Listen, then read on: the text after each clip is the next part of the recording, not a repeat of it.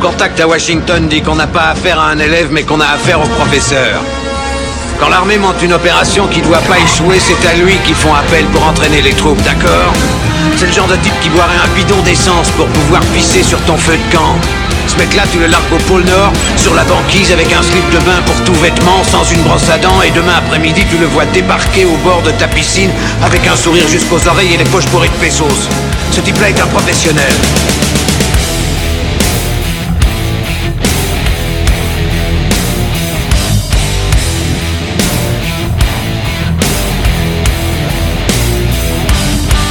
Vous êtes qui, bordel? Nous, on est les gentils.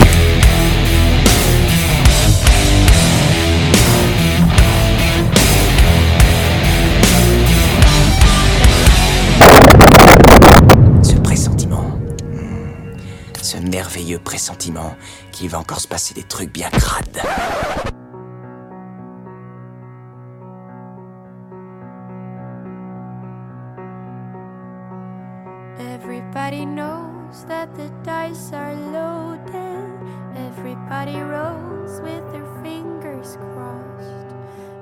Bonjour et bienvenue dans ce nouveau numéro de Qu'est-ce qui devient? Avec moi aujourd'hui, ben, le super nanarologue, c'est Gray. Salut Gray, comment tu vas? Ah, c'est plus moi qui, qui présente les émissions maintenant? Euh, Non, j'ai Euh. entendu votre euh, push, euh, le push de l'année la semaine passée. Non, j'ai retrouvé, j'avais une- un double des clés, donc euh, je reprends les rênes. Euh, D'accord, alors sache que c'était une idée de Dantes, hein. moi j'ai rien à voir là-dedans, j'ai toujours été de ton Il côté. y avait ta signature, j'ai vu le papier. J'ai- j'ai- ça- J'avais une main cassée, ça peut pas être moi. Euh, non, tu ouais, tu t'as super bien fait ça. Euh, tu pourras me remplacer encore sans problème. T'as bien animé, je suis vraiment content. Euh, allez écouter l'émission si vous l'avez pas entendu. Euh, Ouais, Voilà, c'est super sympa. Euh, eh ben, on a Dantes aujourd'hui qui doit s'inquiéter vu que Gravelax n'est pas là. Salut Dantes, comment tu vas? Salut Chris, salut Gray, salut Greg. Euh, salut à tous, content d'être là. Je check vite fait euh, chez moi s'il n'y a pas Gravelax qui est là. Ça va, c'est c'est plutôt calme, donc c'est qu'il est pas là. est-ce qu'il faut dire que t'as enclo- que t'as acheté un abonnement Vérissure exprès pour cette raison euh, Oui, oui, j'ai tout sur mon smartphone, hein. j'ai une caméra, je vois si, quand il rentre. Par contre, il a pas le, il a pas le mot de passe, donc euh, comme ça, il peut pas me. Bah, heureusement. Eh ben, voilà, Gravelax, on t'embrasse parce que non, Gravelax Ah, ne moi, sera pas. pas, oui, c'est un connard. Euh, oui. mais, mais nous, on l'embrasse parce qu'il a pas touché à nos femmes. À Greg de, de Radio Bière Catch qui nous, qui est arrivé bien en retard aujourd'hui. Comment vas-tu? C'est vrai, c'est vrai. Bah désolé, encore des petits problèmes techniques. Euh, Je pense que, j'espère que ce sera derrière moi et que je vais rendre une piste à peu près propre. Il y a Des petits aléas comme ça que qui sont récurrents. Je, je, je suis encore un padawan niveau technique. Je, je, je vais essayer d'être meilleur. Je le promets. Euh, Mais de toute manière, tu es bon podcasteur, donc pas de problème. Eh ben, dis-nous euh, de quoi on va parler aujourd'hui? Euh, moi, bah écoute, c'est c'est une, c'est une spéciale Snyder. Ou alors je suis vraiment à la rue sur la thématique. Ah oui, non, non. c'est bon, c'est bien celui-là. On aurait pu lui faire croire que c'est pour la semaine, la semaine Ouais. prochaine.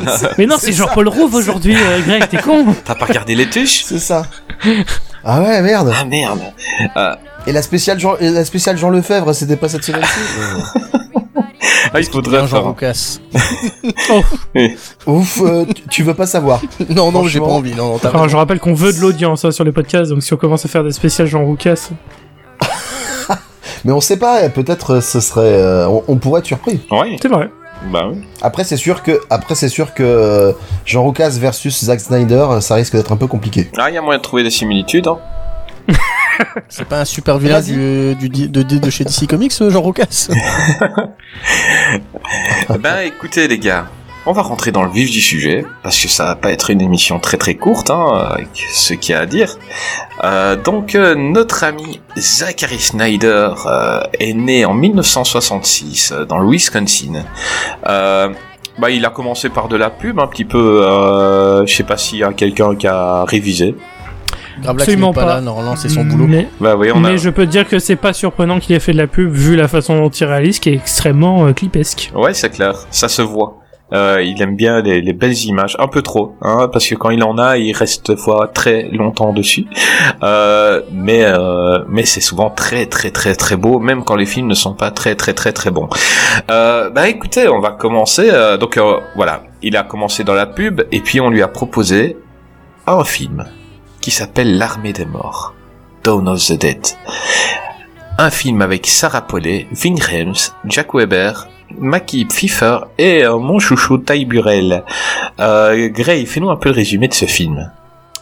Ouais, alors il s'agit en gros d'un remake euh, d'un film de Romero à la base qui est qui s'appelle aux États-Unis Dawn of the Dead, mais chez nous euh, pour les francophones il est simplement intitulé Zombie. Euh, voilà parce que euh, pourquoi faire compliqué quand on peut faire très simple Au moins hein. film zombie. voilà, zombie c'est très simple. Au moins on, on sait de quoi on parle.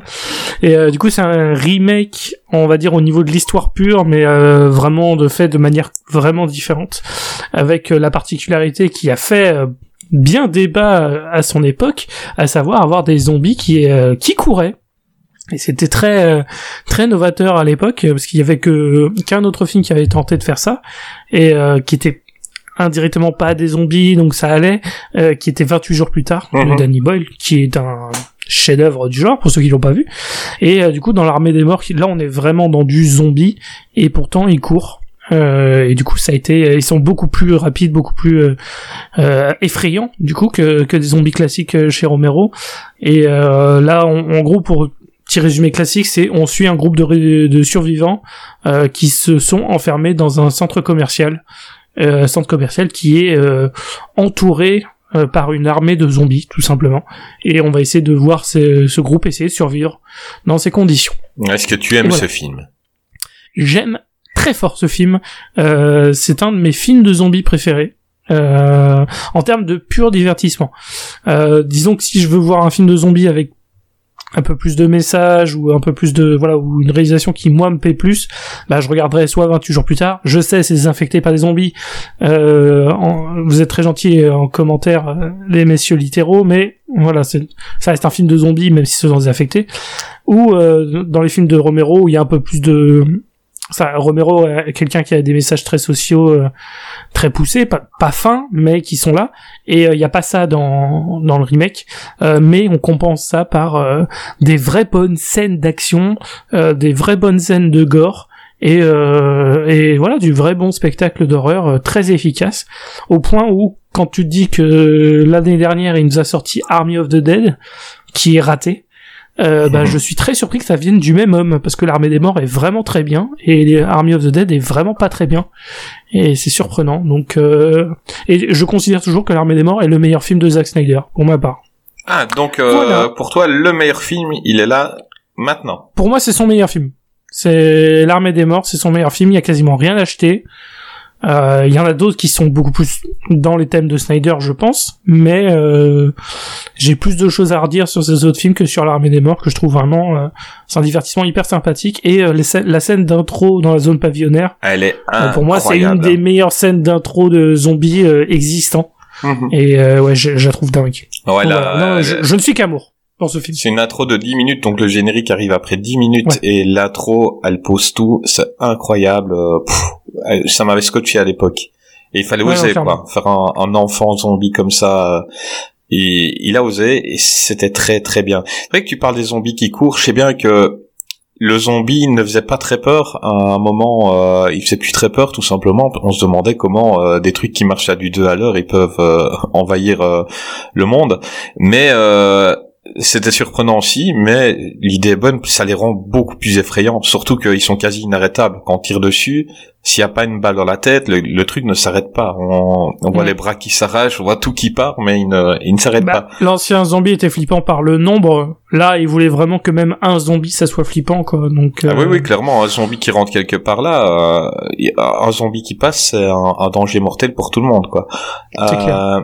Greg, tu viens de finir ce film. Exactement, il y a une demi-heure à peu près. Ah, et alors, t'en as pensé quoi? Alors bah déjà je suis content que Grail ait un petit peu posé le, le contexte du film de zombies parce que moi c'est pas un- c'est pas un genre dont je suis très familier. Euh, moi j'ai souvenir d'un d'un film que j'avais vu il y a vraiment très longtemps mais je devais avoir 10 ans et euh, je sais que c'était mon père qui, qui zappait sur Canal, ça devait pas être le bon samedi du mois, mais euh, et je me suis retrouvé dans un film devant un film très très chelou avec euh, à la base c'était c'était une histoire plutôt de, de magie vaudou, parce que là, dans ce film-là, à ma connaissance, on ne donne jamais la raison pour laquelle euh, il y a une infection. Elle est très fortement sous-entendue, mais euh, on n'a Ouais. pas le- l'explication officielle. C'est ça, il, par- il parle d'un virus, mais c'est pas confirmé, c'est ça? C'est ça. Et on a le point de vue des et- gens, quoi. On a le Oui, point de et vue des vu, gens qui sont là. euh, vu le l'intro, c'est très sous-entendu que ça vient du Moyen-Orient, etc. Mais il n'y a Ouais. pas de- d'annonce officielle. euh, On a le fameux discours du prêtre pour dire qu'il n'y a plus de place en enfer, donc les zombies reviennent Ouais. sur Terre. Euh, c'est quand ce dialogue culte, mais, mais non, non, pas de Ah, truc moi- officiel. Moi, j'avoue que c'est un, des trucs qui m'a plu dans ce film, justement, c'est que euh, ça joue un petit peu sur, le, sur, les, médias et sur euh, bah, la perception, c'est-à-dire que effectivement, euh, on, a, pu le voir avec toutes les catastrophes qui peuvent nous tomber sur la tronche. Quel que soit ce qui arrive dans le monde, il y a des gens qui trouveront de moyens de dire bah oui c'est Dieu, des choses comme ça. C'est parce que c'est parce que vous avez couché avec d'autres hommes. Bon écoute, il y a peut-être des explications plus logiques, mais pourquoi pas La punition divine. Par rapport à ce film, euh, moi j'ai bien aimé. Euh, le seul truc que je reproche un petit peu, mais je pense que justement c'est parce que là, c'est d'après ce que vous avez expliqué, c'est un peu des classes, un des classiques du genre. Euh, je trouve que du coup il y a beaucoup de lieux communs par rapport aux scènes de films de zombies, mais je me dis que rétrospectivement c'est peut-être lui qui a qui a défini certaines euh, certaines scènes classiques, c'est-à-dire euh, bah voilà le, le, mec qui est blessé et puis euh, non non mais les gars ça va bien et puis finalement t'es obligé de l'abattre. Les gens qui enfin beaucoup de beaucoup de rebondissements du film sont quand même dus au fait que les gens euh, sont bêtes ou, ou pètent un câble, ce qui dans la situation pourrait encore être compréhensible. En fait, comme il y a eu énormément de choses euh, autour du zombie euh, par la suite, c'est vrai que j'ai pas été très surpris, mais je crois que j'aurais été beaucoup plus impressionné si je l'avais vu à l'époque. Ouais, après il a pas, enfin, euh, comme tu connais pas trop le, le genre, euh, il a pas, il a rien inventé en fait, à part le zombie qui court. Mais tous les autres tropes, tu les as dès les années 70, des années 80 avec Romero justement, euh, La Nuit des Morts Vivants, t'as déjà ça, euh, qui est, enfin dans le l'ancien La Nuit des Morts Vivants, puisqu'il y a eu euh, ensuite euh, Romero, Romero avait refait son propre film euh, avec des plus de moyens dans les années 70, qui est une version que je Mhm. conseille. Euh, donc il y avait déjà ces clichés justement de l'homme mordu qui cache à sa famille, machin, enfin ou qui cache à- au reste de l'équipe et qui finalement va devenir euh, une menace plus importante, etc. Donc ça de ce côté il y avait déjà euh, le seul truc vraiment qu'il a ajouté c'était le zombie qui court. C'est vraiment le seul truc nouveau qui a été Ouais. ajouté par ce film. hein. Mais après tous les autres clichés du genre étaient déjà là euh, 40 ans Mais avant. il y a- quoi. Il y a deux scènes vraiment qui m'ont bien plu. Effectivement, c'est quand euh, c'est la scène que t'en as parlé avec le bébé zombie. Euh, Ouais. Là, j'avoue que j'étais vraiment très mal à l'aise. Euh, en plus, je regardais ça dans mon salon. L'accouchement, euh, il, il- il Voilà. fait son effet. En faisant en sorte que mes enfants re- regardent pas mon écran, donc euh, je me disais, voilà, j'étais euh, un peu le cul entre deux chaises. Euh, J'ai bien aimé aussi la partie, la partie d'échecs sur le toit quand il, au milieu du film, quand il commence à reprendre un petit peu la vie entre guillemets normale, avec la petite musique Come on Get Down with the Sickness, version piano bar. Ça, j'ai trouvé vraiment ça très sympa.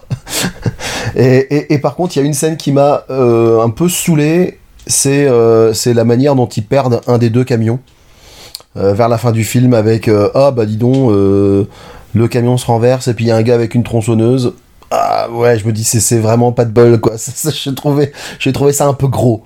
Mais mais globalement j'ai globalement j'ai passé j'ai quand même passé un bon moment. Il y a toujours cette thématique euh, dans, dans énormément de films de zombies de dire que c'est pas c'est pas le zombie le, le plus gros prédateur, c'est l'homme.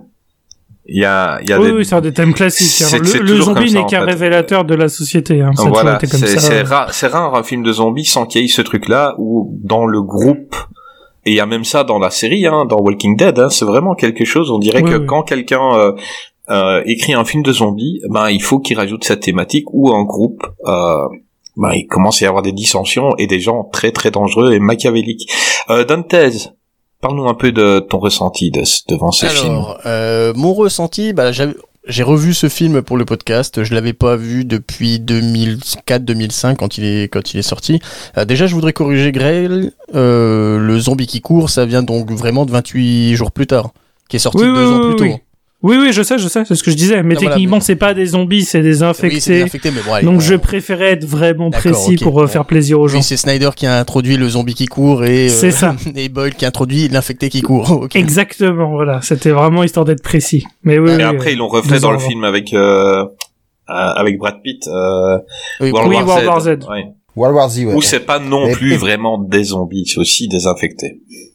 Et pour, et pour le coup, pour le coup, 28 jours plus tard, je l'ai vu aussi. Celui-là m'a vraiment, je crois, je crois peut-être qu'il m'a plus il est beaucoup marqué. plus marquant. hein, Ah, mais il est, c'est, de- un meilleur film en tout point, hein, 28 jours plus tard. Hein. Euh, Ouais. Pour moi, il n'y a pas Moi, de je- photo. moi, je, je me rappelle qu'à la fin de ce film-là, je m'étais dit, waouh, je, que ce soit en termes de mise en scène, que ce soit en termes de rebondissement, et puis euh, les acteurs, tout ça, euh, j'avais une impression plus durable sur 28 jours Ah, plus tard. c'est Ouais, que ouais, 28 c'est jours une plus claque, tard 28 jours plus tard. plus une société qui s'enfonce et qui s'effondre que euh, bah, que Dawn of the Dead. Ouais, largement. Là où en fait, la Dawn of the Dead, on est centré sur un, on va dire une zone, un microcosme, mais on voit pas plus loin que le bout du, du môle. Ouais, c'est, ça pour ça, c'est pour ça que le film, enfin, moi, je l'aime beaucoup, mais je vais pas non plus euh, euh, le défendre énormément parce que oui, je, je reconnais qu'il a été enlevé, enlevé en tant que remake, il a été enlevé de toute sa substan- substance euh, au niveau du message qu'il y avait dans l'original, qu'il y avait pas dans, dans cette version-là. Là, on est vraiment dans du blockbuster, bah, de manière ironique sans cervelle. Euh, voilà, c'est c'est du bon divertissement. Moi, je le trouve très fun. Mais Après, euh, il va, il, fait, hein. ouais, ouais, extrêmement bien fait. Mais Euh, là, euh, je voilà, vous il a aucune, dessus, euh, euh, justement. il a aucune euh, espèce de de message ou aucune espèce de de saveur, quoi, on va dire. Je vais pas dire moi qu'il est mauvais le film, euh, c'est juste que il me fait beaucoup moins d'effet que quand je l'ai vu il y a 15 ans maintenant. Euh, et on va dire il fait partie de ces films qui ont relancé le genre du zombie au cinéma, à la télé, enfin dans tous les types de médias. Euh, il fait probablement, et ça c'est que mon avis, un meilleur film Resident Evil que, enfin je parle en termes d'ambiance que le que les films de de Paul W.S. Anderson. C'est ça. Euh, et j'ai en fait j'ai un gros problème et j'ai mis le doigt dessus en fait que cet après-midi sur le gros problème que j'ai avec ce film et je sais pas si vous, enfin vous me donnerez votre avis. Réellement dans un film de zombies il faut quoi? Il faut du zombie, des survivants et du gore. Euh, Je me Mhm. souviens pas avoir Ouais. vu de gore dans, leur- dans Dawn of the Dead. Il y en a pas du vrai gore comme il pouvait y avoir dans les films de Romero avec de la tripaille qui, qui, qui vole, euh, du, enfin des, des zombies qui bouffent et qui dévorent. Je crois pas en avoir vu. Hein. Là, il y a des gens On qui a se font quelques mordre. scènes ici et là, mais Ah, on mais non, il y a pas de. Il y a- y, a euh, des gens qui se font mordre, qui se enfin qui meurent, qui se transforment, mais c'est tout en fait. Ouais, ouais. Bah, pour, pour en revenir au vieux, au vieux film de zombies que je n'identifie pas, mais que j'avais vu quand j'étais gamin, il y avait une scène qui m'avait vraiment marqué. C'était une fois où le gars, euh, un, un des héros se, se réfugie dans une salle de bain poursuivi par un zombie. Je crois que c'est Zombie zombie 3, commence je crois, le, le film italien. C'est tout à fait possible. hein. Euh, Et en fait, C'est une le- merveille. donc, mais pour les très mauvaises le- raisons. le coup de poing dans le requin. Ah, non, là, alors là, c'est en fait le, le zombie défonce la porte euh, en bois de la salle de bain et il chope le mec et en fait il commence à l'attirer tout doucement vers lui et en, et en fait avec les, les éclats de la porte de bois, il y a, il y a une pointe qui se dirige vers son œil et en fait le zombie oui, c'est En ouais, pâle. c'est celui-là, ouais. Ouais, c'est ça, c'est celui-là. C'est très, c'est Le le truc dans les yeux. Ça, c'est un cliché, hein. C'est très italien.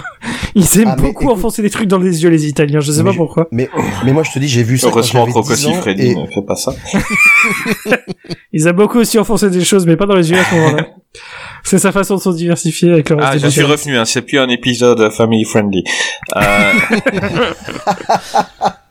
Vas-y, continue. Mais ouais, avec non, le film est, est pas du tout gore, hein, l'armée des morts. Je sais pas, euh, je l'ai, je dis pas que je vais le montrer à mes gamins, mais le, j'ai vérifié le, le classement au niveau mondial. Au niveau Je dirais qu'il y a que l'intro qui est un petit peu gore quand t'as Oui, le mari de la l'héroïne qui se fait arracher un bout de au niveau de la nuque.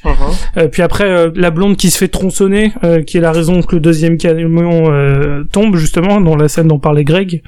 Après oui non il n'y a pas de moment vraiment Et je gore. pense que euh, en France il est 16 et aux États-Unis il est interdit au moins de 18. 16 ans. hein. Et je- franchement, je vous le dis franchement, je pense que c'est la scène euh, entre ben, Ty Burrell et la blonde. Euh, quand euh, quand ils sont au calme et que ils ken euh, dans le mall un endroit je sais, je Oui. sais pas si c'est dans la version ciné mais en tout cas je pense que c'est ça qui a fait qu'il est euh, Ça y est, mais c'était 18. c'est une scène tellement rapide, je suis pas sûr. Non, Ouais. moi je pense que c'est plutôt la scène de l'accouchement. Moi ce je pense que c'est pas la scène de l'accouchement. Euh... Je pense que Ah, la scène de l'accouchement qui a dû faire le truc. Ouais, mais c'est le sous-entendu qui fait que quand même.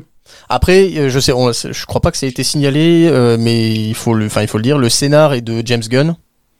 Oui, tout à fait. Voilà, donc euh, ça joue beaucoup, je pense, sur le fait que ce soit peut-être un message moins social qui soit délivré dans le film.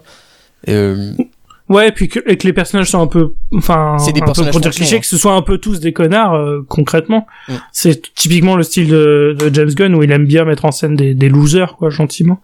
des gentils losers. Oui, c'est ça, des gentils losers. Bah là, c'est un peu le cas parce que même l'héroïne, finalement, elle est pas très utile dans le Oui, groupe en en, plus, on lui-même. s'en souvient même pas. Elle est là, elle est là pour Ah non, passer les plats dans le dans le film. Elle fait le Dès qu'il y a Vin Grimes, euh, clairement, euh, c'est Vin Grimes qui fait le taf au niveau de du côté muscle et, et tabassage, quoi, on va dire, de zombies.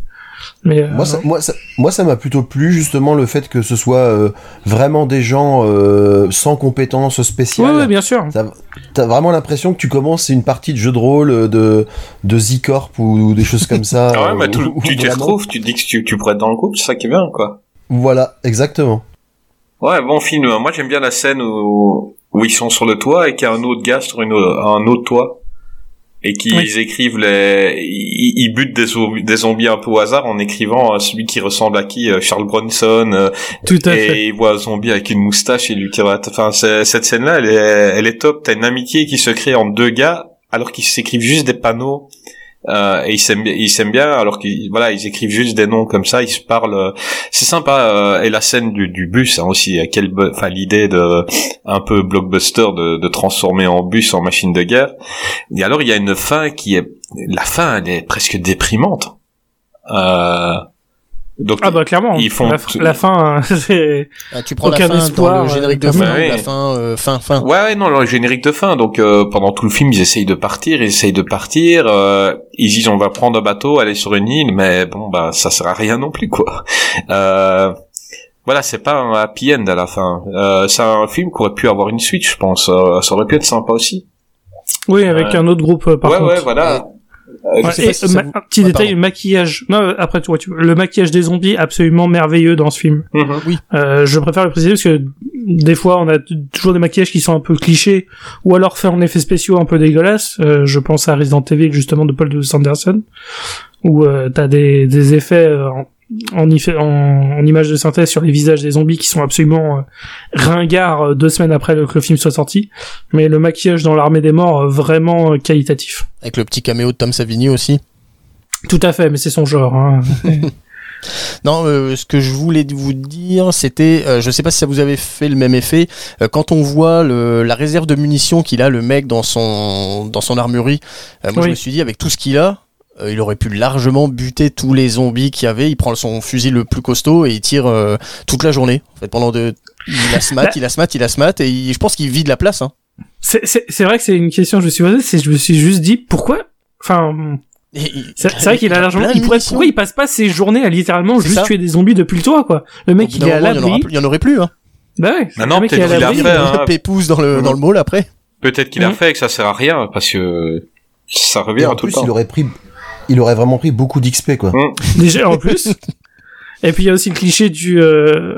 Bah, par contre, ouais, tu peux dire euh, oui, mais il aurait fait du bruit, donc il aura attiré plus de monde, machin. Je fais, oui, mais enfin bon, euh, Au bout d'un moment, euh, le monde euh, était déjà là de plus, hein. base, donc. Euh... Euh, Peut-être qu'il les garde au cas où parce qu'il sait pas non plus aussi parce que les munitions c'est pas fini non plus donc peut-être qu'il se dit Ouais, à un sûr. moment t'en auras besoin. Euh, je sais pas, mais c'est vrai. Pourquoi des, mo- des cocktails Molotov? Ils auraient pu. Tu prends l'essence, Des grenades, on l'a pas vu. euh, tu, Ouais. tu, tu, tu lances et tu brûles, euh, tu brûles plein de Après, il y a plein de petits problèmes ici et là. Hein. C'est pas, c'est pas le seul. Hein. Moi, je pense le plus, gros- enfin, le seul qui me gêne vraiment, euh, c'est, c'est, peut-être un détail pour des gens, mais euh, c'est le coup du chien, qui moi personnellement m'a beaucoup dérangé. Où t'as une des personnages euh, qui, qui, enfin, qui est conne. euh, non, enfin, disons qu'elle est attachée à ce chien. Ah, tais-toi, après tu vas Et- dire que, que- qu'on et- est- on va se prendre un truc, on va dire qu'on est misogyne. Arrête. Non, non, non, non, non, non, mais en fait, c'est qu'elle qu'on est est- anti-animaux aussi. qu'elle mette en danger euh, tout le Et le groupe, euh, pour le chien, alors qu'on sait que le chien n'a aucun danger puisque les zombies ne s'attaquent pas aux animaux. Donc il y avait ce côté-là où je me dis, Bah en non. fait, elle est, enfin, vraiment, c'est une vraiment, décision quand ils stupide. passent, Ils, essayent quand même de le choper un petit peu à ce moment-là. Ouais, mais ah, vraiment, c'est rien du tout. Enfin, Ils étaient peut-être euh, attirés par les sandwichs, peut-être. Ouais, c'est, c'est peut-être- enfin, c'est peut-être juste le mouvement qui les attire, mais il y a vraiment pas de preuve concrète que les animaux étaient en danger là. Donc, euh, moi, c'est, c'est le petit détail là qui Bah, m'a il y dérangé. il y a la même chose en Man of. Steel. hein, Hein. je, je chipote. Il y aura la même chose en Man of Steel, euh, Kevin Costner, quoi. Ah, il y a aussi le, le truc là, le, le zombie acrobate aussi. Il m'a dérangé celui-là. Euh, c'est lequel? Celui dans Celui les qui égouts? s'accroche au bar de dans le dans le garage en bas. Il s'accroche sur les barres de en Oui, oui, tout à fait. et il, saute sur le mec. Mais qu'est-ce qu'il fout là, ce zombie? C'est- Tout à fait, tout à fait. Déjà sans jambes, faut qu'il arrive à y monter. Ah, c'est un talent. Hein. Ouais, mais il fallait un Deus Ex Machina pour pour qu'il se fasse attaquer. Donc Ouais, c'est ça, bon. c'est pour enclencher le truc des bus après machin. Donc bon, ouais, ça, ça, je l'accepte. Un tout comme la connerie au niveau des égouts, que les zombies descendent un... Ouais, il fallait que ça arrive pour que le film ait lieu, parce que sinon, bah, ils font les bus, ils s'en vont, tout va bien, et c'est réglé. Tu fais, bah, mais non, faut pas que ce soit ça le message. Faut qu'il se passe mal. Ouais, c'est clair. Mais ouais. Et puis limite, pourquoi ils voulaient partir du, du centre commercial dans le sens, je veux dire, s'ils avaient bien tout bloqué, c'est quand même le meilleur endroit où tu peux être, quoi. Je suis d'accord, mais c'est le fameux débat. euh, ça, c'est l'éternel débat dans le genre du zombie. C'est est-ce que tu restes dans ton endroit fortifié en ne sachant pas euh, ce qui va se passer, ou finalement, parce que pour moi, la quête extérieure, c'est plus une quête folle, mais histoire d'avoir un objectif et pas devenir fou. Parce que rester pour rester. euh, Non, mais je veux dire, en un- plus avec des gens que tu connais pas, et en plus on a vu le tempérament des, notamment du chef de la sécurité. Tu dis, est-ce que rester là comme ça euh, avec ces gens-là euh, Ouais, de la pendant des sécurité jours et des jours, euh, c'est c'est pas trop complexe, ouais, voilà, c'est ça. Mais, pas, mais je veux dire, t'as à bouffer, euh, t'as à bouffer pour euh, tout le temps que tu veux, euh, tu as, t'as des objets, t'as, t'es au chaud, tu es, et là tu pars sans trop savoir, quoi. Donc c'est Ouais, un et peu. puis, un euh, peu spoiler, dangereux. ça, ça- ils sont pas partis pour euh, pour de meilleurs euh, endroits. Voilà, donc, ils, euh, ils étaient bien plus tranquilles.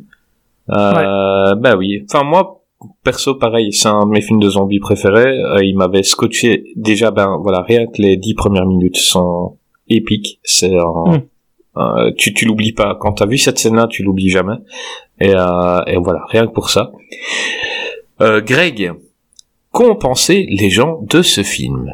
Ah, tu t'es trompé, euh, c'est Grey. C'est Grey. Grey. C'est pas, grave. Ça C'est devient une grave. Mais, attends, c'est horrible grave. d'avoir un Greg et un Grey. c'est horrible. Ça, tu peux m'appeler par mon prénom. Hein. Moi, Rémi, ça me va aussi. Ah hein. non, ça va bien, problème. ça va tellement bien, Grey. Euh, Grey. Alors ouais, j'ai deux avis. Alors je vais récupérer sur Sens Critique. Euh, alors, globalement, le film est quand même bien reçu. Hein. Euh, la Il y a eu des notes à 3 machin, mais euh, là j'ai pris un, un avis à 5 pour l'avis un peu moyen. Euh, parce que je trouve qu'il est quand même... C'est pas dans la, la défense facile, c'est quand même intéressant ce qu'il dit. Il y avait pas de de critique marrante, on va Mhm. dire. Donc j'ai pris un commentaire euh, un peu plus euh, voilà, un peu plus écrit. Donc on dit euh, au niveau des bonnes scènes, citons celle de l'accouchement, euh, les milliers de zombies qui entourent les deux bus, proprement étouffantes, et l'idée finale plutôt bonne. Euh, les survivants ont quant à eux eu un intérêt bien différent. Euh, certains sont très beaux, d'autres sont inutiles, d'autres cas sont complètement exaspérants. Euh, en résumé, L'Armée des Morts est un film correct, très loin du chef-d'œuvre de Romero, plombé par trop de défauts qui sont rédhibitoires, mais tout de même sympathique. Voilà. Et dans le bon euh, commentaire, alors là c'est un commentaire euh, 8 avec coup de cœur, toujours sur Sens Critique. Euh, je, je lis pas tout son avis parce que c'est c'est trop long, donc je vais juste lire le dernier paragraphe. Euh, fonctionnant davantage comme un ride vénère et frénétique que comme une parabole sur le consumérisme de la société actuelle, ce nouveau Dawn of the Dead constitue au final une agréable surprise et même le haut du panier de la vague de remake qui allait s'abattre sur le petit monde de l'horreur avec les ignominies que l'on connaît. Quant à Snyder, le Gus allait continuer une carrière fascinante, placée sous le signe de la générosité, s'aliénant pour le coup un grand nombre de cinéphiles qui ne voient en lui qu'un total abruti. Dommage pour eux. Alors, Il y a plein de mots Euh, que je j'ai- comprends j'ai pas dans appris ce que si- t'as dit là. voilà, j'ai pris ce, j'ai pris ce commentaire pour la dernière phrase notamment. Parce que Zack Snyder, on le sait tous, euh, c'est quelqu'un qui, qui divise sur l'internet. Euh, pour ma part, je fais partie des gens qui n'aiment pas son travail. Euh, je respecte ce qu'il fait en tant qu'artisan, c'est un très bon faiseur. Euh, J'aime bien ce qu'il fait en réalisation, je n'aime pas ce qu'il fait en écriture. Mhm. Voilà, tout simplement. Et ce n'est pas que je ne comprends pas Zack Snyder, c'est que je n'aime pas. Oui, Ce parce que souvent, quand tu n'aimes pas Zack Snyder ou un film de Zack Snyder, on te dit c'est parce que t'as pas compris. T'as pas compris, Oui, donc voilà, c'est ça. Vraiment, c'est une des défenses que je ne comprends le moins. Euh, je, il par- voilà, Zack Snyder, il paraît qu'il fait des films hyper euh, complexes, euh, qui passent au-dessus de la tête de tout le monde. Vraiment, c'est trop complexe, trop trop puissant pour vous, euh, qui vous habituez à manger euh, euh, de la soupe euh, d'Hollywood. Bah, c'est pas mon cas. Encore une fois, il fait de belles images, mais ce qu'il fait, c'est creux et c'est ou voire con selon ses films. Donc donc voilà, mais ce n'est pas que donc voilà, c'est pas que je n'aime, c'est pas que je ne comprends pas, c'est que je n'aime pas. Et euh, mais je respecte ceux qui aiment encore une fois. Hein, ce n'est pas, je dis pas ça pour m'attirer les foudres et qu'on fasse un podcast genre ah qu'est-ce qui devient euh, s'attaque à Internet pour faire du drama pour attirer des vues. C'est pas le délire. C'est vraiment, je, je tiens à donner mon avis histoire de calmer les possibles haters euh, qui pourraient venir dans les commentaires euh, sur la, quand l'épisode sortira. c'est c'est les mêmes querelles de chapelle malheureusement que tu peux voir euh, quand tu quand tu suis un peu le foot quoi. C'est euh, t'aimes bien un club, t'es un footix et t'aimes t'aimes pas un autre club, c'est parce que tu comprends rien au foot. Tu dis ok, y a- Ouais, mais c'est juste il y a- y a, une mentalité de groupe avec les- Voilà. les, fans de Snyder qui a été encore plus accentuée avec tout le délire euh, Justice League. Quand, quand, quand ça arrivera, on en parlera. Mais vraiment, ouais, l'internet, euh, l'internet a été vraiment emporté euh, dans un esprit un peu euh, l'effet, euh, ah, l'effet de groupe des animaux, l'effet de, de voilà, l'effet de meute. Et du coup, maintenant, c'est vraiment, euh, tu peux plus rien dire sans t'attirer une foudre euh, d'un groupe de gens. euh, Mais sa vraie communauté, ceux qui sont à fond derrière lui, ils sont souvent hardcore, quoi. C'est Ah, vraiment, vraiment. c'est ra- un des rare, réalisateurs qui crée le plus de de discours sur internet quoi ça c'est sûr il fait Mhm. réagir il fait parler ça c'est indéniable Eh ben, on a un autre film qui a fait parler. Et c'est Watchmen, hein, Les Gardiens au Québec, euh, sorti en 2009 avec Patrick Wilson, Jackie Early Ali, Malin Ackerman, Billy Cod- Crodrup, Matthew God et Jeffrey Dean Morgan. Euh, eh ben, on va demander à Dantes de nous faire le résumé de Watchmen. Pas de problème. Bah, si vous voulez le résumé de, de Watchmen, vous prenez le bouquin. Vous les... Non, je déconne. Euh, Watchmen. alors, qu'est-ce que c'est? On suit un groupe, euh, même pas. On suit même pas un groupe de super-héros. Ça se passe dans les États-Unis des années 80, dans une uchronie euh, dans laquelle les super-héros ont été obligés de se démasquer suite à une loi de Nixon. Et au final, les, des super-héros commencent à mourir. Mystérieusement sous les coups d'un assassin et on suit deux super-héros qui tentent de démêler le vrai du faux et de comprendre pourquoi ils meurent un à un. Bon, pense résumé. que c'est assez bien résumé, je, après on va oui pas... oui c'est euh, le pitch de départ est là comment il se lance des fleurs. Je, je, je pense que c'est assez bien résumé quand même. Oui, voilà. Hein Je, je pense que c'est un excellent travail les gars Écoute- je sais pas écoutez, vous Je moi suis un peu l'alpha et l'oméga. j'arrive à me plonger dans le cinéma labyrinthique de Zack Snyder et euh, j'aime m'y perdre. Mm. mais mais, mais est-ce que t'es sûr que t'as vraiment compris Zack Snyder aussi? Bah, Personne c'est facile c'est pas lui qui a écrit enfin, Ouais, puis là c'est facile à comprendre Zack Snyder il a rien écrit euh. Ah. Euh, il a pris la BD il a il a recopié c'est facile hein. Ça, j'ai une question, mais c'est un peu plus personnel par rapport à nous, ce qu'on est en train de faire là. Euh, Greg, Oui, t'as perdu euh, des centimètres entre-temps? J'ai perdu des centimètres, c'est parce que j'ai j'ai pas réorienté mon ma, ma caméra Ah, de la même d'accord. manière. Ah, c'est parce qu'on était en train de parler avec ton crâne depuis tout à l'heure. D'accord. C'était rigolo. Euh, je pense pas que vous ayez perdu au change, vraiment. Non, t'as un très beau crâne. Euh, moi, c'est un film, euh, personnellement, que j'aime bien. Euh, tout simplement, j'avais pas lu la BD. Alors, je sais que les personnes qui ont lu la BD euh, n'aiment pas le film en général, mais euh, là, je suis allé. La bande-annonce était mensongère, c'est-à-dire que ça te vendait une sorte d'Avenger. On te montrait euh, Watchmen, les gardiens, paf, paf, tu les voyais comme ça, tu dis film de super-héros t'y vas et en fait rien à voir. enfin, je veux dire, euh, t'y vas, c'est un, un- c'est un drame ce film. C'est pas un film de super-héros, rien à voir. C'est pas ça du tout. Et euh, et dès les premières images, le film il m'a pris. La mort du comédien, j'ai trouvé incroyable.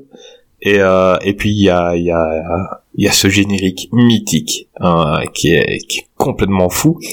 Et moi voilà, le film m'avait fait quelque chose et et j'avais été accompagné et euh, la personne avait trouvé le film horrible parce que elle était pas du tout euh, elle voulait un film de super-héros euh, elle voulait des boum boum dans tous les sens et là on se retrouve avec un truc euh, où il y a c'est vrai il y a des- on en voit on sait que des enfants sont morts il y a des pédophiles il y a du sang il y a du corps il y a il y a du sexe il y a enfin voilà l'explosion nucléaire l'explosion enfin, nucléaire euh, il y a, de, de la bite de Dr il y a des il y a des pénis bleus effectivement Ouais, non, c'est voilà, moi alors les les soldats euh, euh, les soldats qui explosent avec le docteur Manhattan là, c'est Ouais. incroyable.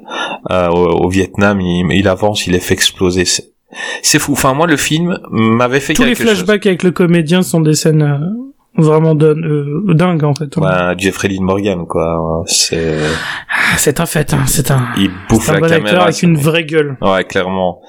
Euh, bah, euh, Grey, ce film-là, tu l'aimes ou tu t'aimes pas?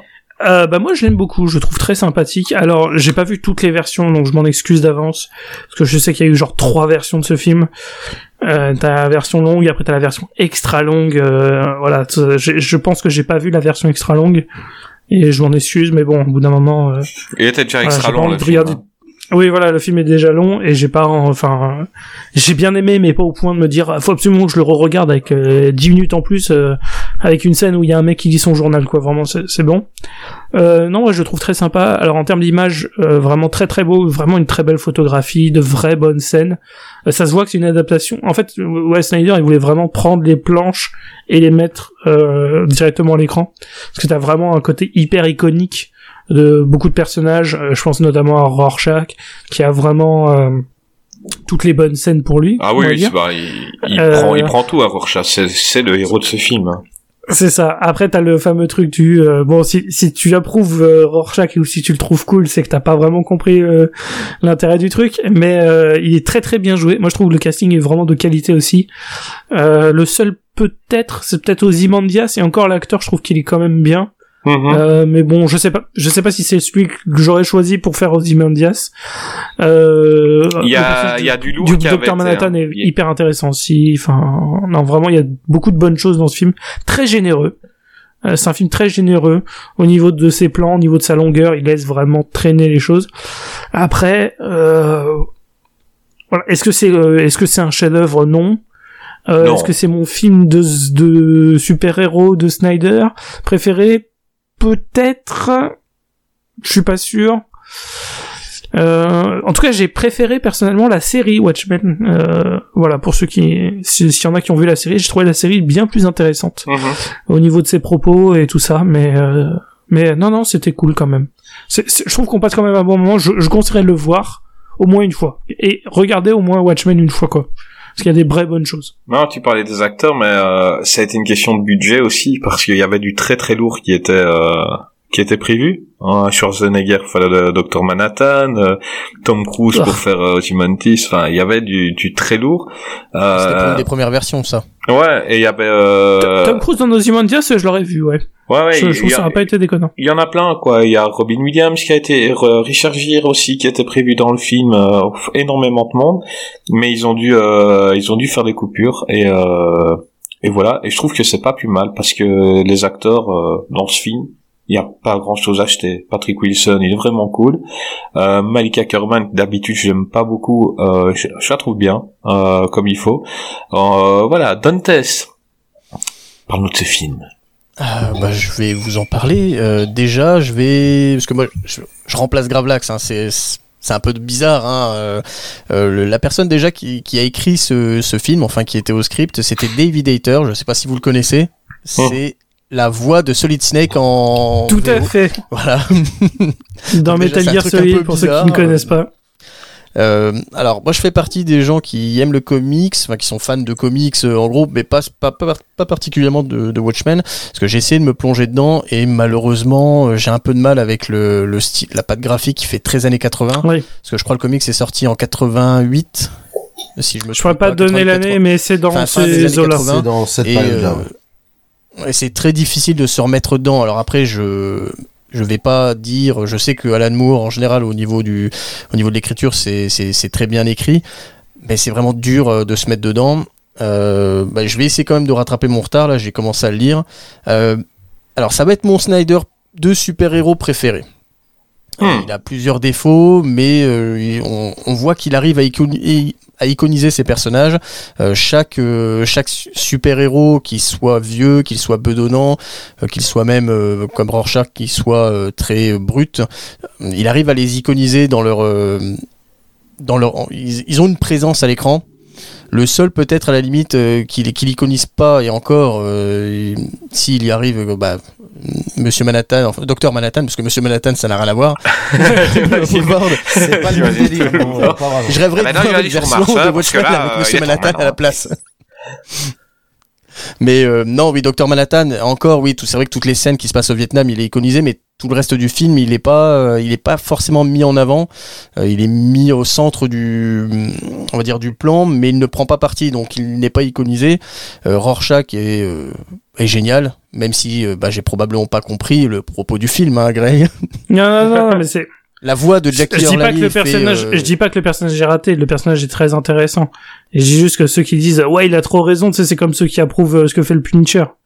Je fais bah non en fait t'es pas censé. Enfin c'est le film te montre mais t'es pas censé être d'accord avec ce qu'il fait. Mais oui par contre Oh, la bah, voix, la, la la gamine voix est- et l'acting et l'acting de Jackie absolument dingue. euh, Oui voilà la, la VO de ce film est vraiment de très très bonne qualité, notamment pour Rorschach quoi vraiment. Ouais, Je demander à ce qu'il fasse ma message de, mon message vocal de téléphone portable. Enfin hyper menaçant si ta mère te laisse un message pour aller chercher les, les courses. ça fait- Eh ben, au moins, j'irai Ouais. pas. voilà. voilà. Ça Et le pour tes emmerdes. Le docteur Manhattan, c'est pas un des persos les plus puissants de tout l'univers des super-héros, quand même.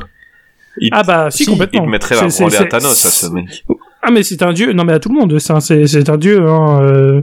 Ils ont essayé un peu de le mélanger dans les... parce que maintenant il y a eu un crossover avec l'univers d'ici justement. Parce qu'il a, De oui, ça a été racheté par, euh, par DC. Tout à fait. Et du coup il y a eu un plan iconique où tu vois Superman avec euh, Manhattan machin et ah ils vont s'affronter machin. Fait. Bah finalement tu peux pas parce que enfin c'est il y a pas match. En fait euh, Manhattan c'est dieu. Il y a pas de moyen de l'arrêter. Il, euh. il- il faut a- pas avoir de- d'inquiétude pour lui. Ouais, c'est pour ça aussi que tout. je trouve que c'est normal qu'on l'iconise pas trop en tant que personnage parce que c'est- c'est pas un personnage euh, Manhattan, c'est juste euh, C'est une entité. Machina. oui voilà, il est là c'est ça euh, pour résoudre le film. euh, Oui, c'est ça, il est plus une force de la nature qu'un qu'un réel personnage ça, à ce moment-là. Il était un personnage, mais il a perdu son humanité euh, quand il est devenu un dieu quoi, tout simplement. Super perso dans, dans le film. euh, il, est, il est mélancolique, il est, enfin, c'est, c'est, quelque chose. Le perso m'avait vraiment marqué à l'époque. Et toi, Greg, euh, t'as vu ce film? Bien sûr, je l'ai re-revu. Et, et d'ailleurs, ça a été. J'ai hésité parce que je l'avais revu il y a quelques mois. Je me suis dit, est-ce que je me le refais pour euh, pour l'épisode? Et je me suis dit, allez, j'ai un peu de temps, je le fais quand même. Et franchement, c'était ma meilleure décision de la semaine. Euh, Et t'as pris quelle version? ah, j'ai pris euh, j'ai pris la version de base, me semble-t-il. Mais j'avais pour Sucker Punch, t'as pris quelle version? Euh, j'ai- pris la version de Dantès. Alors du coup, c'est à lui de c'est à lui de me dire. Voilà. C'est la version longue spoiler. Voilà. Bon, J'ai fait exprès de prendre la version giga longue. Ah, euh, euh. Bah, Il t'aime pas. Là- là pour le, là pour le coup Watchmen euh, on, a- on en avait déjà vous en avez déjà un petit peu parlé forcément c'est une adaptation qui est très fidèle d'un des comics les plus iconiques euh, de sa décennie tout simplement avec Alan Moore qui fait partie des écrivains de comics qui ont bah, qui ont marqué qui ont marqué leur époque tout simplement. Et, euh, et avec une atmosphère beaucoup plus sombre que que ce qui peut se faire dans n'importe quel film de super-héros d'ici ou DC ou Marvel. Et d'ailleurs, en fait, c'est des super-héros, mais ça ne représente finalement qu'une toute petite partie de ce qu'ils sont. Parce qu'on voit bien que ce sont avant tout des hommes avec euh, des problèmes d'hommes. Il y en a qui vieillissent, il y en a qui tombent malades, euh, il y en a qui deviennent fous. Alors, forcément, c'est lié à leurs conditions euh, et à leur métier, mais euh, pas toujours.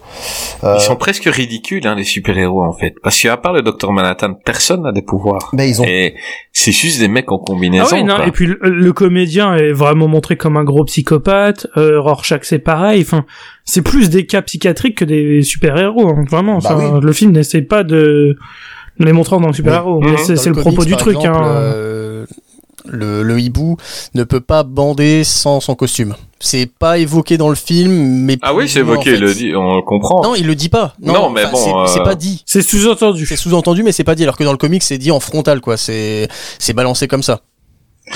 Mais, mais en fait, ils ont tous leur lot de casseroles et, et justement le fait, euh, l'arrêt de cette, euh, de cette génération de super-héros qui en plus traîne un peu le bagage de la précédente, euh, bah voilà, les mecs, ils ont tous euh, un sacré dossier psychiatrique, effectivement. Tous à leur manière, il y en a, c'est problèmes avec leurs parents, un autre, bah Rorschach, lui, c'est, il est incapable de faire le, le moindre compromis par rapport à sa vision des choses. D'ailleurs, d'ailleurs, Alan Moore lui-même, en interview, c'est désolé des gens qui avaient euh, élevé Rorschach comme héros de Watchmen parce que comme vous l'aviez signalé, il avait bien dit euh, non non mais c'est pas du tout ça qu'il fallait c'est pas c'est, c'est pas ça la vision que j'essayais de défendre.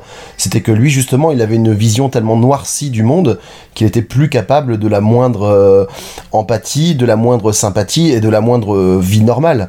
Et, fin- Hmm. et finalement les seuls qui arrivent à avoir une vie relativement normale, c'est le hibou et, et Silk Spectre, parce que c'est eux qui essayent de vivre une vie euh, un peu en, en dehors de ça, même s'ils sont encore euh, dans la nostalgie. Bah, pour eux, c'est presque, enfin, quand ils sont, quand ils font la scène de la prison, c'est presque, j'ai pas envie de dire un hobby parce qu'ils prennent ça quand même au sérieux. Mais c'est, oui, c'est, c'est d'abord eux qui sont ensemble et après super héros. Alors que les autres, ils sont d'abord super héros et c'est ça. euh, sauf Ozymandias aussi, mais bon, qui spoiler est le grand méchant. Tout ça, mais euh, pareil, ceux qui semblent avoir une vie normale, euh, soit t'as Ozymandias qui euh, à la tête d'un empire euh, au niveau économique et société, euh, tout ça, et qui au final est un gros euh, psychopathe aussi, parce qu'il essaye de sauver le monde à sa manière, et disons que sa manière de faire euh, est très euh, spéciale.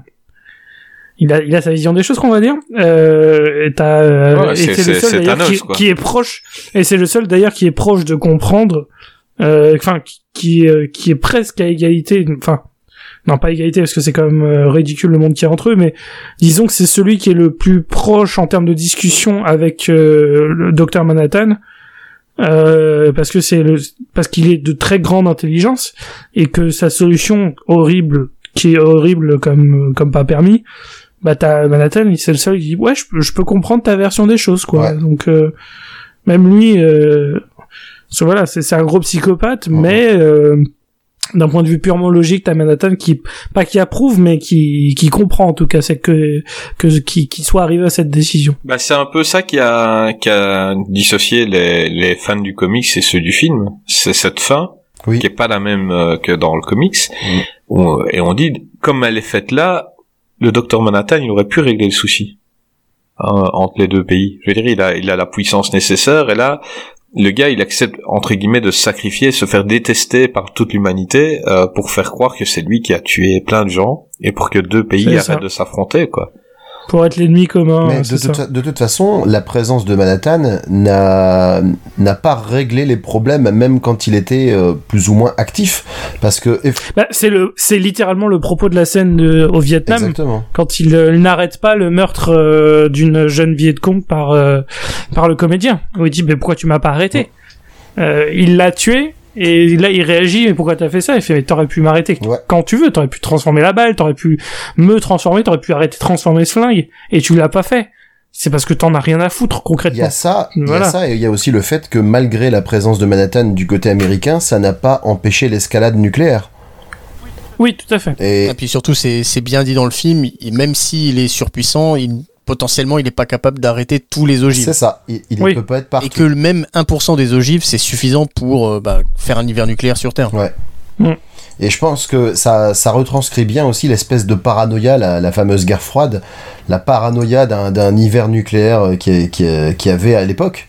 Parce que du coup, même avec un, un- une, une entité quasi divine, tu peux pas l'empêcher parce que les hommes sont, euh, sont comme ça. ça, ça en fait, c'est un film qui discute beaucoup de la, de la, nature de l'homme, notamment le comédien qui lui pense avoir vu toute la noirceur de l'homme et qui finalement est choqué parce qu'il se rend compte qu'il y, a- des gens, notamment aux Imandias, qui sont capables d'aller encore plus loin dans le côté euh, dégueulasse que, que ce que lui est capable d'imaginer.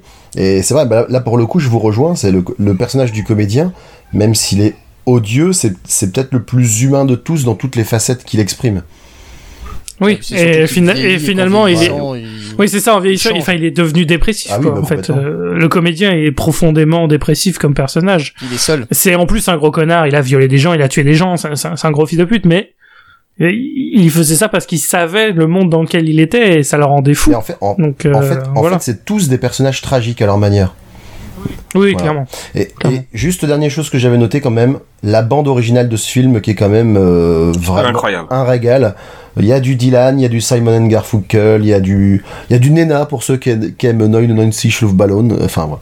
Et c'est vraiment, j'ai vraiment pris beaucoup, beaucoup de plaisir à revoir ce film. Bah, je m'attendais à ce qu'au moins une personne euh, le casse un peu, parce que c'est vraiment un film qui divise, euh, même sur les internets. Hein. On va Euh, parler de Man of Steel et de Justice League, t'inquiète pas, on va casser des trucs. Ah, Man of Steel, euh, hmm, on verra bien. ah, Man of Steel. Bah si on, on voyait ce que les gens en ont pensé. Euh, donc on a quelqu'un qui a mis 5 étoiles et dit euh, J'ai vu le film dès la sortie en salle. J'attendais le bon moment pour avoir le recul nécessaire quant à la compréhension de cette fabuleuse œuvre qu'est Watchmen. Je me suis procuré la BD un peu avant d'aller voir le film. Je l'ai lu et fus bluffé par la complexité de l'objet en question. C'est alors que m'est venue LA question existentielle en majuscule. Comment va-t-il être possible d'adapter ceci à l'écran? Question que tous les lecteurs de la BD se sont posés. Je suis donc allé voir le film. Euh, avec encore, euh, attendez, pardon, je suis donc allé voir le film avec une certaine boule en ventre. Cette impossible interrogation me trottant encore dans la tête. C'est, raconte sa vie. Hein. Ouais, c'est ça, c'est ça. Je sors. Je me souviens avoir acheté une baguette ce jour-là. C'était Un Je- peu storytelling, ça fait mieux passer le truc. Oui, non, mais c'est ça, j'ai un peu storytelling Voilà. sur internet, quoi. Je sors. La séance est terminée. Je suis ému. Totalement hypnotisé. Cette question ne me cause plus de problème. La réponse est plus qu'évidente. Snyder m'a ébloui dans la mise en scène avec des, avec des ralentis. Il m'a fait pleurer avec son choix des musiques décalées mais bien placées. Il m'a montré des acteurs géniaux. Mention spéciale à Rorschach et aux comédiens qui ont bien compris l'univers de la BD ainsi qu'une ambiance bien retranscrite. Je ne mettrai qu'un petit bémol. Pourquoi avoir mis des scènes amoureuses aussi longues qui ne font qu'alourdir l'histoire déjà si compliquée? Peut-être que je tiens la nouvelle question existentielle. Bon. Si c'est ça sa question existentielle, euh, il lui faut pas grand chose. Ouais, oui, c'est ça quoi. Un Et- pigeon qui pète, il a l'œil qui brille. C'est- C'est- Mais il faut un peu d'amour dans ce film parce que sinon, euh, le seul truc. euh, ah bah au fait, euh, Il y a t'es un enfant euh, venu d'un viol. euh, c'est bah oui, on va mettre un peu d'amour quand même, ça fera pas de mal. Et il y a quelqu'un qui a mis zéro étoile euh, avec un truc plus court. Hein, il a dit. Ah. euh, C'est de la merde. Jean-Pierre Coff. mais non, mais c'est quoi cette daube de 3 heures où j'ai rien compris avec un homme fluorescent, des flics à Miami Économisez votre temps. Il a vu la version longue, lui. voilà, il avait, il a pas compris. Watchmen. Euh, Ah, et euh, bah, comme l'a dit Grace, il faut voir la série qui est, qui est très très bien.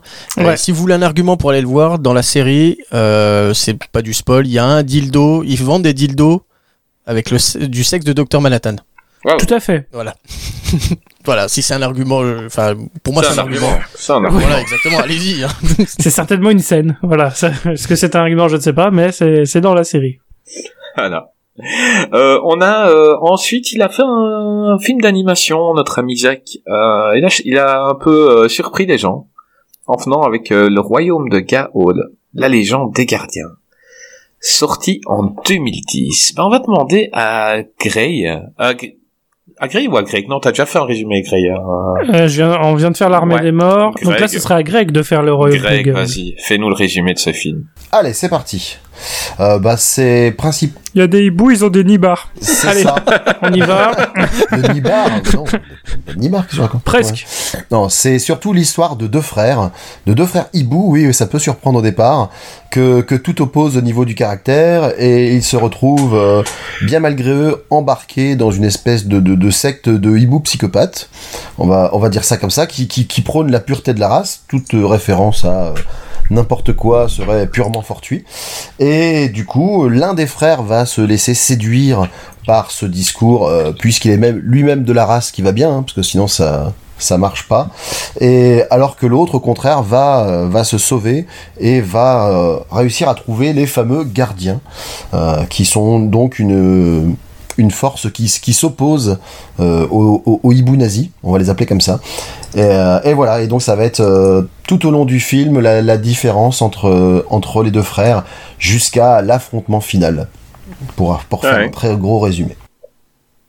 ah ouais non c'est c'est vraiment c'est un hibou qui a rejoint euh, Zemmour et l'autre. Mélenchon quoi euh, C'est des, c'est des chouettes. Hein. Oui, c'est des chouettes. des hiboux. Alors il y a, il y a- y a des hiboux aussi, hein. Il y a, Oui, il y a, mais ils servent les, les, les taïtos. et alors, voilà à noter quand Eh ben, même, bah écoute, Ouais. tu vas en parler. euh. Ah, vas-y, vas-y, Ah Vas-y, Greg. à, à noter quand même que la, la- plusieurs morceaux euh, dans ce film ont été créés par le groupe qui s'appelle Owl City. Donc euh, voilà, donc la cité des hiboux euh, en VF. Donc je je sais pas si ça, ça, ça peut pas être une simple coïncidence. C'est vrai, peut-être. Euh, bah, film euh, beau, hein, en, graphiquement, esthétiquement, c'est beau. Maintenant, la forme, on va en débattre, mais il y a rien à dire au niveau de l'animation, c'est Ouais, impressionnant. même encore maintenant. Ouais, ouais, ça, Ouais, ouais, ça tient bien la route. euh, C'est la, la forme n'est pas le problème du film, hein, clairement pas. Non, enfin les formes, parce que comme Ouais. tu l'as dit, les chouettes femelles ont des nibards. Euh, Madame Tess, est-ce que tu aimes ces films, toi? Alors oui, enfin, est-ce que je l'aime? Bah, Comme vous dites, hein, il faut séparer le fond de la forme. Euh, donc déjà visuellement, c'est très très beau, c'est sublime.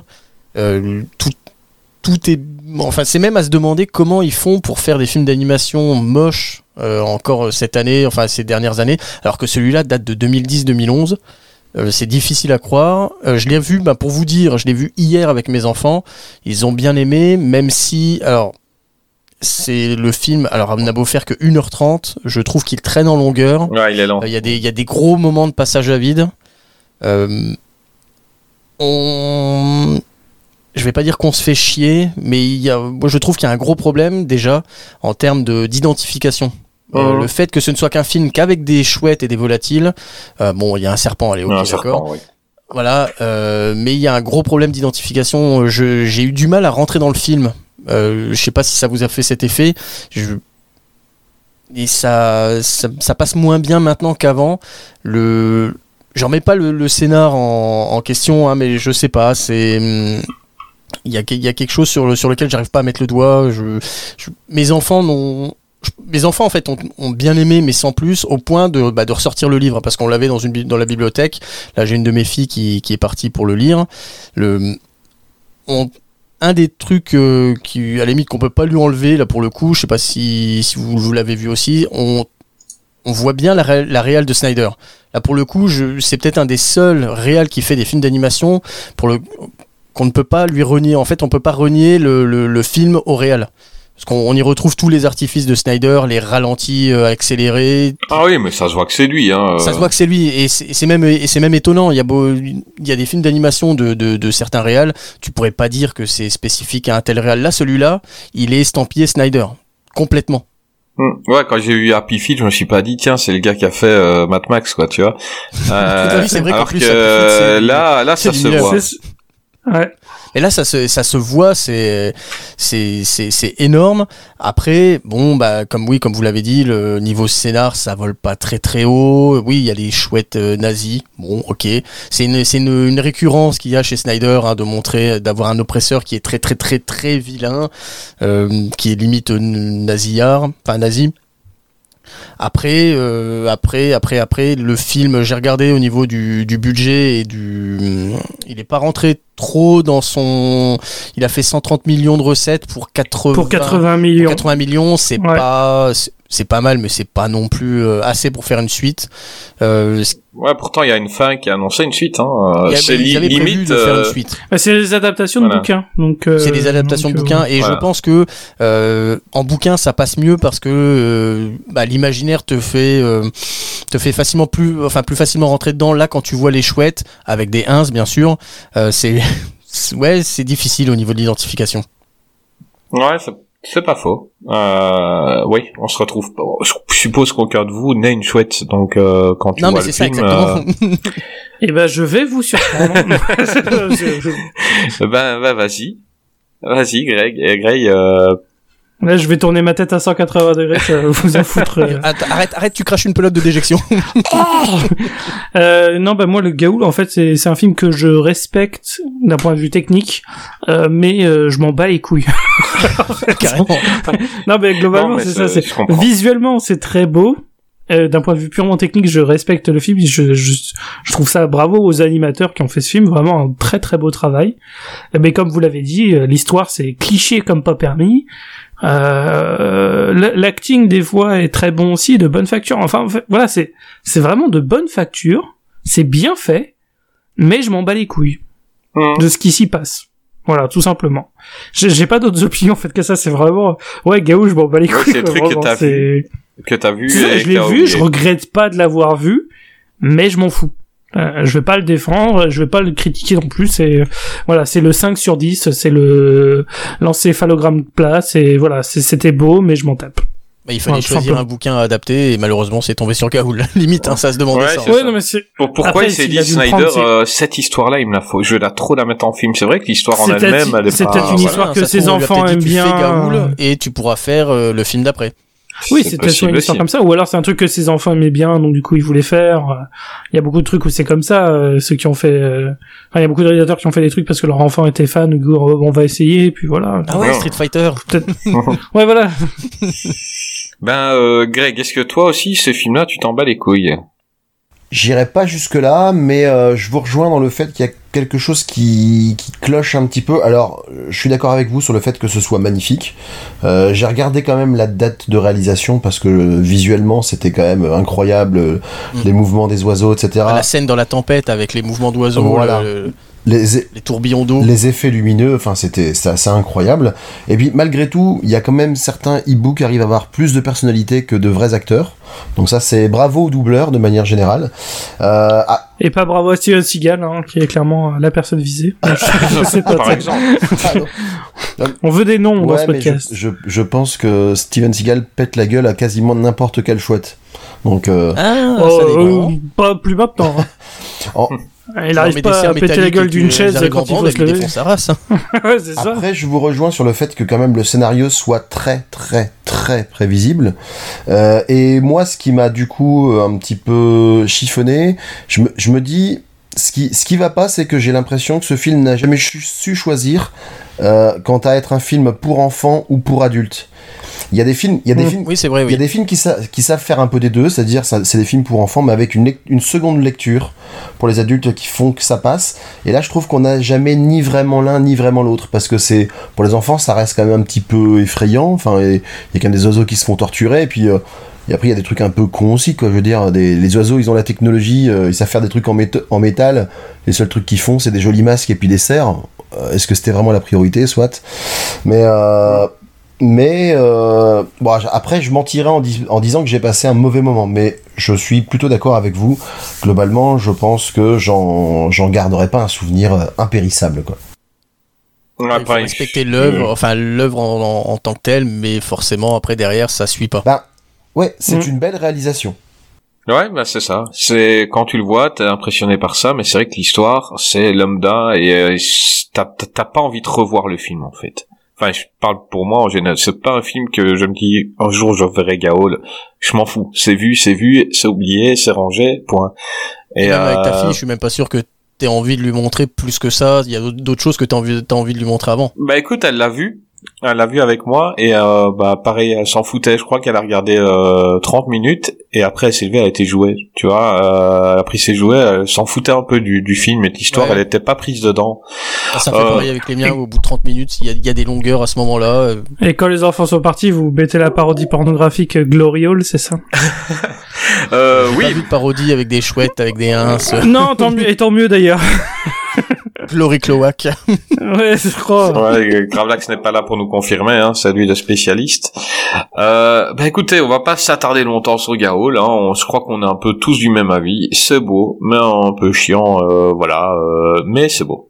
Euh, C'est vrai. j'ai pris des avis et Dantes euh, en a pris aussi, donc je vais lire un 5 étoiles, Dantes aussi, puis je lirai un 0 Yep. étoile, et après c'est Dantes. Euh, donc il y a quelqu'un qui dit... ce film d'animation sur les chouettes est tout simplement magnifique. La façon dont volent les chouettes est très bien faite.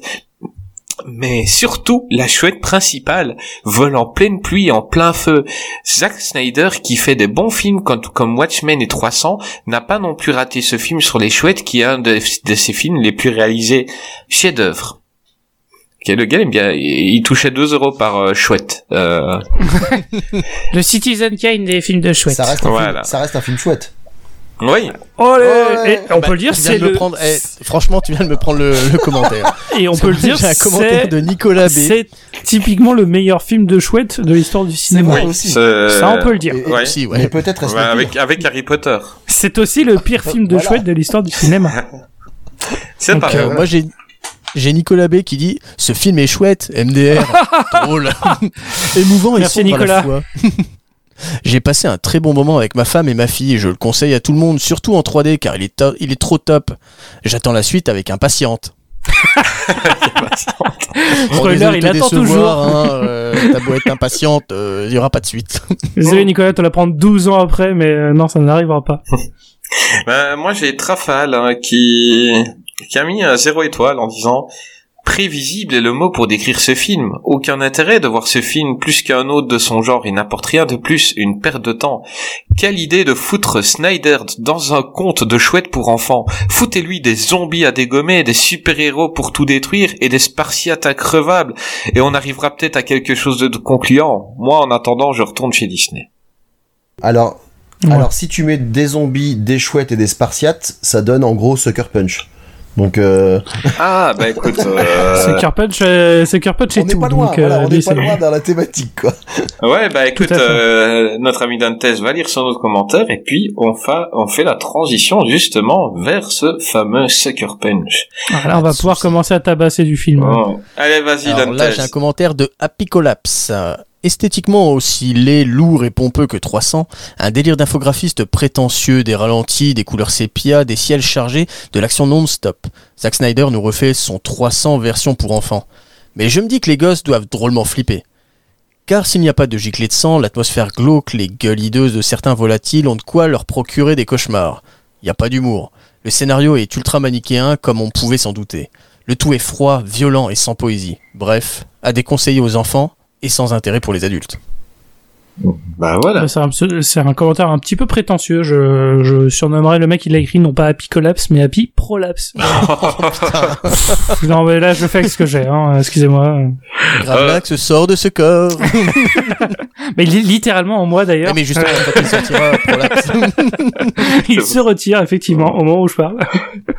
Ah, bah, on va peut-être le recevoir si s'il doit pas aller maintenant chez Dantes. Euh, Ah, je vais pas, je vais pas l'imiter, mais on va-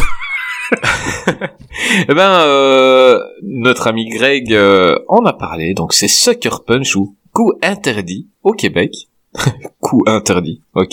c'est ça le titre Ouais, ouais. euh, québécois? Incroyable. Hein Ah ouais. euh, Oh, Heureusement que c'est pas suceur de poing. Hein. suceur de- Suceur de poing.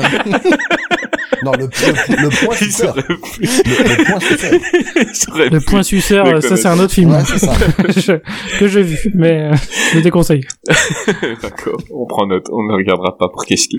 Euh, donc euh, c'est un film sorti en 2011 avec Emily Browning, Abby Cornish, Jenna Malone, Vanessa Jens, Jamie Chung et Carla Giugino et Oscar Isaac. Euh, bon, là ça devient plus compliqué. Euh, ce film, je je l'aime pas. Et c'est un film, euh, ah, je, je respecte. Euh, Il y a des belles images, il y a plein de choses, mais je l'aime pas. À commencer par les musiques, euh, les musiques, les reprises emo là, euh, qui sont censées être du rock sombre, elles sont toutes puantes, elles sont sans vie, elles sont chantées par les actrices en plus. Enfin, c'est c'est c'est pas bien. L'actrice principale.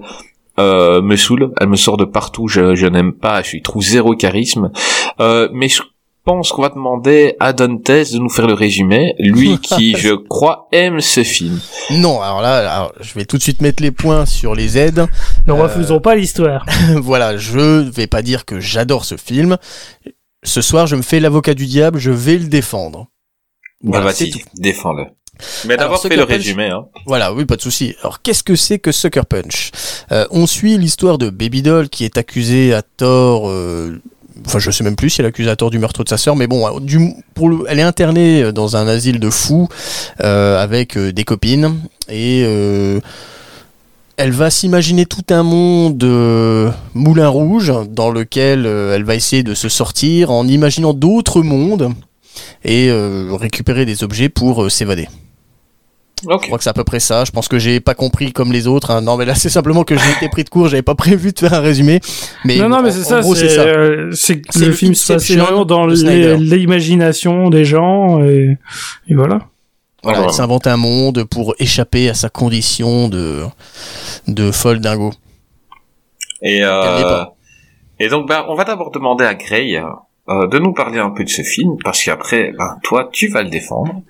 Euh, mais on va voir ce qu'on n'aime pas trop dans ce film. Euh, Vas-y, Gray. Alors, pour moi, en fait, ça représente, il représente bien le problème que j'ai avec Zack Snyder. Parce que là, du coup, c'est pas une adaptation, c'est du Snyder pur jus. C'est son bébé. Donc là, il avait vraiment la maîtrise du truc. Donc, je, il y a, y a pas d'excuse sur Sucker Punch comme il peut y avoir sur Justice League par exemple où il y a une vraie intervention des studios de ça. Là non non vraiment c'est c'est Snyder pur jus, c'est son truc, c'est son bébé et euh, bah c'est con. C'est un film très con en fait.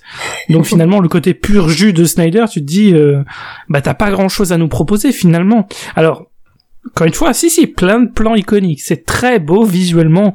Oui oui, il y a plein d'images clipesques très très bien. Ah, il sait filmer En fait, les femmes, hein. Je veux dire, les femmes dans le film Ouais, sont non, non, mais magnifiques, ça- hein. Mais euh, Ça, y a pas de problème. Mais en fait, pour moi, c'est plus une compilation de petites scènes sympas que tu peux mettre euh, dans une playlist YouTube qu'un vrai film.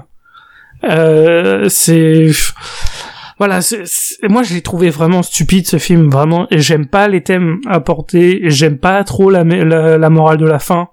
Avec le côté, euh, oui, elle veut être euh, lobotomisée euh, en marque de défi euh, envers l'institution. Ça- J'aime vraiment pas. Spoiler pour la fin, désolé mais j'aime vraiment pas ce message. Euh, j'ai- j'aime vraiment pas le film. Euh, la musique, j'en ai pas parlé, mais que tu l'as fait, Chris, euh, je suis un peu d'accord. Euh, le côté hyper émo euh, de toutes les reprises de chansons, euh, je trouve que c'était pas Il forcément mettre les nécessaire. Il aurait pu. Il y a quelques Je veux dire, à partir même moment t'as les droits, quoi.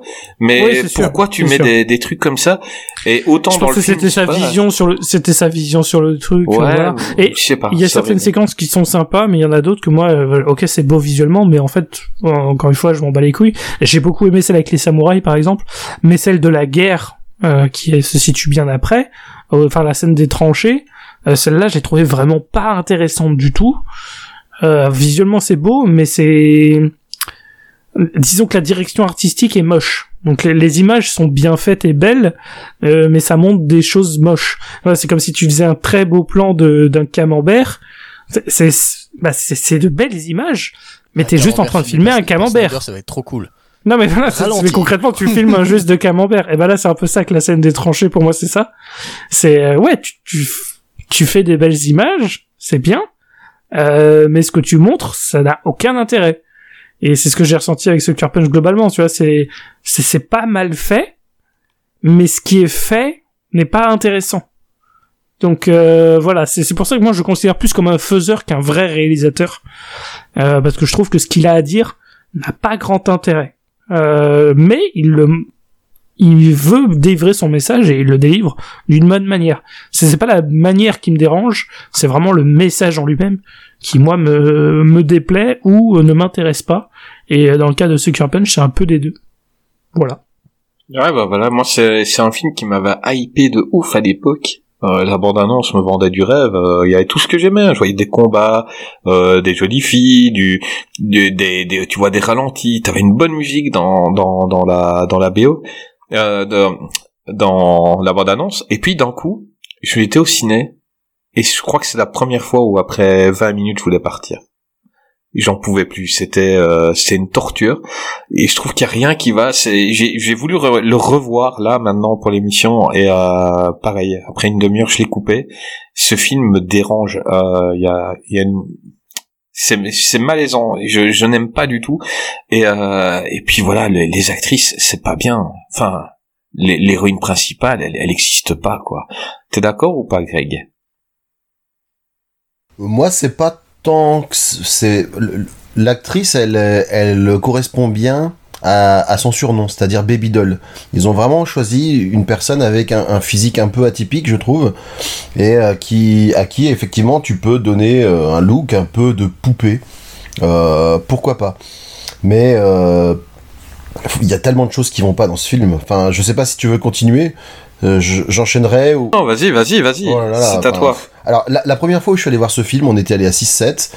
On avait été, euh, ça avait, ça avait été très, très tranché. C'est-à-dire que ma femme m'avait détesté. Elle avait voulu, comme toi, se barrer.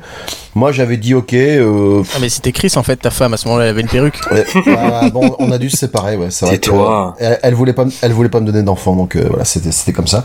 Et euh, alors que moi, j'avais trouvé finalement ça, bon, visuellement plutôt sympa. J'avais réussi à débrancher un peu mon cerveau, donc ça, c'était bien passé. Et là, je l'ai revu. Ouf, waouh, waouh, waouh. C'est, vraiment compliqué. Y a, en fait, il y a pas grand chose à sauver, je trouve. Euh, les actrices sont, sont pas au top. Les chorégraphies des combats, euh, enfin les actrices dans les combats sont assez mal chorégraphiées. Enfin, tu vois qu'elles pour la plupart des plans, c'est elle qui font les, chorégraphies, mais c'est mou. Enfin, par rapport à tous les films de tous les films de d'action ou de d'arts martiaux que tu peux voir, c'est très mou. Euh, la justification, enfin moi, le, chauffeur de bus euh, de la fin, qui, qui est en fait le gars qui donne les missions, on sait pas pourquoi, hein, qui, est, le gars qui donne les missions à chaque fois aux filles, mais c'est les, les briefs de missions les plus fumés de l'histoire. Euh, intercepter une carte nazie, égorger un bébé dragon, le tout avec des, mor- des, des morales à la mort moelleux. Genre, il y a une super morale à un moment, il dit euh, Ne fais pas de chèque que ton cul ne peut pas encaisser. Euh, attends, je vais essayer de me concentrer, de comprendre ce que tu as voulu dire. Qu'est-ce que c'est? C'est très bizarre. Et, et, et même au niveau de, de- de- de- du coup des, des stages, parce que ça ressemble à un beat'em all en fait. Euh, ça ressemble Oh oui. au, au niveau cohérence des boss. Moi, ça m'a fait penser au, vieux jeu sur Mega Drive Revenge of Shinobi, où t'affrontes un samouraï, t'affrontes Terminator et t'affrontes Spider-Man. Et ben là, euh, on n'est pas loin, quoi. hein. Et tu te dis, euh, voilà, les mecs ils se sont dit, on va faire tourner plein de scènes cool, et après on va essayer d'inventer un scénar qui lie tout ça ensemble. Et, et ça marche pas. T'as juste l'impression qu'il y a eu beaucoup, beaucoup, beaucoup de cocaïne pour ce film, c'est tout. Et, et, et, et, et je pense aussi que c'est le, probablement le film où j'ai vu le plus de ralentis. Voilà. C'est, euh, je, Ah, je- tu les enlèves, le film dure une demi-heure. Hein. voilà, je sais pas s'il y a eu des. Je pense que là, Snyder est à son plus haut niveau de Snyder dans Voilà. ce film, hein, clairement. A- Après, visuellement, ça reste joli. Bon, l'histoire, effectivement, bah, vous l'avez souligné, hein, c'est un petit côté euh, Moulin Rouge chez les cinglés, pourquoi pas. Pff, Mais bon, c'est c'est compliqué. C'est c'est très très très compliqué. Ah, C'est un film qui, qui, est, qui était un peu détesté par tout le monde avant, qui maintenant il a, il prend un peu un truc euh, culte parce que les gens l'ont décortiqué et c'est plus le cinéma de Snyder qui est, il y a tout dedans. Hein, c'est le film le plus Snyder euh, qui existe. Il le dit lui-même, c'est son film le plus personnel. Euh, et mais voilà, il y a des fois où on nous dit ça, mais personnellement, j'ai rien contre Snyder. C'est juste le film, et je trouve le plus chiant. Euh, il a parlé de coke. Toi qui vas défendre ce film, Fabien, est-ce que tu prends de la coke avant de le défendre On tente de discréditer. Est-ce que tu prends de la coke Si oui, on va C'est pas bon, c'est t'écouter. Vas-y, Euh. vas-y, tu peux le défendre maintenant. Non, alors je vais. Je, je dis pas que je vais le défendre. hein. Je suis d'accord avec vous. Le film est pas très très bon. Il y a très peu de chances que je le revoie. Il y a très peu de chances même que je le conseille à quelqu'un. Mm. Euh, après, Bah, t- Je que vais- tu- très peu de chances que tu le conseilles à quelqu'un, mais à Greg, tu lui envoies la version longue. Et c'est vraiment, t'es vraiment un enfoiré. Salaud eh, Non, mais ça, ça montre te- l'ambiance dans tu l'équipe. demandes un euh, film, je te le trouve. Bah voilà, tu prends la version qui vient, c'est tout, c'est comme ça. Un jour, un Greg, il va t'envoyer un autre film complètement. Tu vas voir. C'est ça. Et on te demandera à toi de faire le résumé. Vachement bien un- Punch, mais quand il y a Louis Funès, ça m'a un peu dérangé. Ouais, quand il est dans la, Je, crois- je crois que t'as regardé le cornio, Greg. suis que pas dans, la deux chevaux, la Louis Funès, c'était trop bizarre.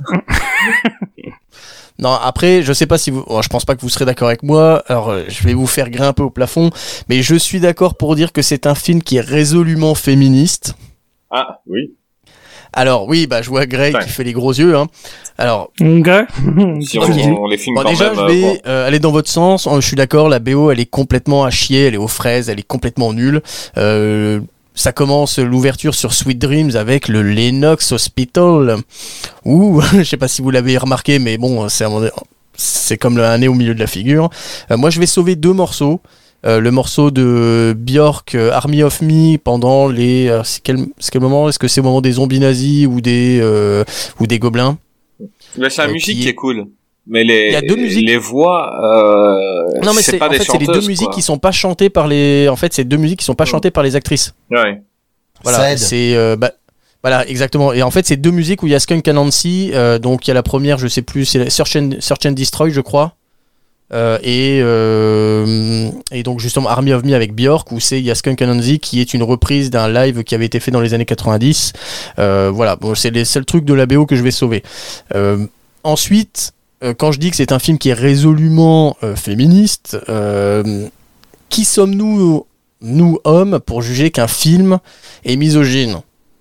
Euh, Bah, qui sommes-nous pour dire qu'il est féministe alors? Alors, la plupart des critiques qui- ont été faites contre ce film en disant que c'est un film misogyne, la place de la femme euh, n'est pas respectée, euh, elles sont vraiment pas respectées en soubret, enfin en, petite écolière et tout ça. Euh, tous les hommes ont détruit ce, enfin la majorité des critiques hommes ont détruit ce film, mais il y a pas mal de critiques femmes qui ont dit que le film était plus, était potable. Et là justement, je me suis posé, j'ai cette interrogation de me dire, est-ce que c'est pas plutôt un problème, c'est nous de notre regard qui voulons définir ce film comme étant misogyne, alors qu'en fait non. Bah, le film, oui, peut être féministe dans le sens tous les hommes quasi là, c'est des connards. Voilà, c'est des connards. Parce que si on reprend, par exemple, on va, je vais prendre deux, un autre film. euh, on va prendre Wonder Woman. Mhm. Le, le Gal Gadot est plus ou moins habillée comme euh, les actrices du film, sauf que là, c'est une l'exécution, c'est une femme qui l'a fait. On va pas dire que le film est misogyne. Ouais, mais bon, c'est l'équipement. Après, c'est pas qui- le propos, voilà, c'est pas les le mêmes propos, c'est pas comparable C'est- parce le que propos n'est pas le Punch. même, mais je parle en Euh, termes d'exécution, hein, je parle en termes d'imagerie, en termes de, voilà, en termes de, de, de, de mise en. Moi, je, je dirais pas misogyne, mais je le trouve euh, globalement, je le trouve vulgaire euh, sur le niveau de la représentation de la femme. Euh, dirais pas jusqu'à suis dire d'accord. misogyne non plus, coup, mais je je trouve vulgaire parce que en fait, concrètement, toutes les versions fantasmées, euh, c'est vraiment la vision. C'est, euh, c'est- enfin, c'est, c'est presque dit en fait. C'est les visions que les filles essayent d'avoir pour euh, plaire aux hommes, pour essayer de les attirer, mais c'est pas un côté féministe. C'est, c'est vraiment, euh, faut qu'on soit comme ça pour plaire aux hommes. Et euh, après, juste à la fin, ils essaient de nous faire croire, il y a le twist. Oui, mais on fait à notre manière, comme ça, c'est pour montrer que c'est nous qui prenons le pouvoir. Mais cette façon-là, elle est tellement mal faite que ce que tu retiens, c'est juste, bah, faut être comme ça, histoire de plaire au public. Et euh, même dans le terme de l'histoire, dans le, la diégèse du film, c'est aussi, euh, euh, faut qu'on se fasse remarquer par Oscar Isaac, donc faut qu'on soit comme ça, faut qu'on danse comme ça, etc. Et euh, Oscar Isaac, très, très, en très, fait, très méchant.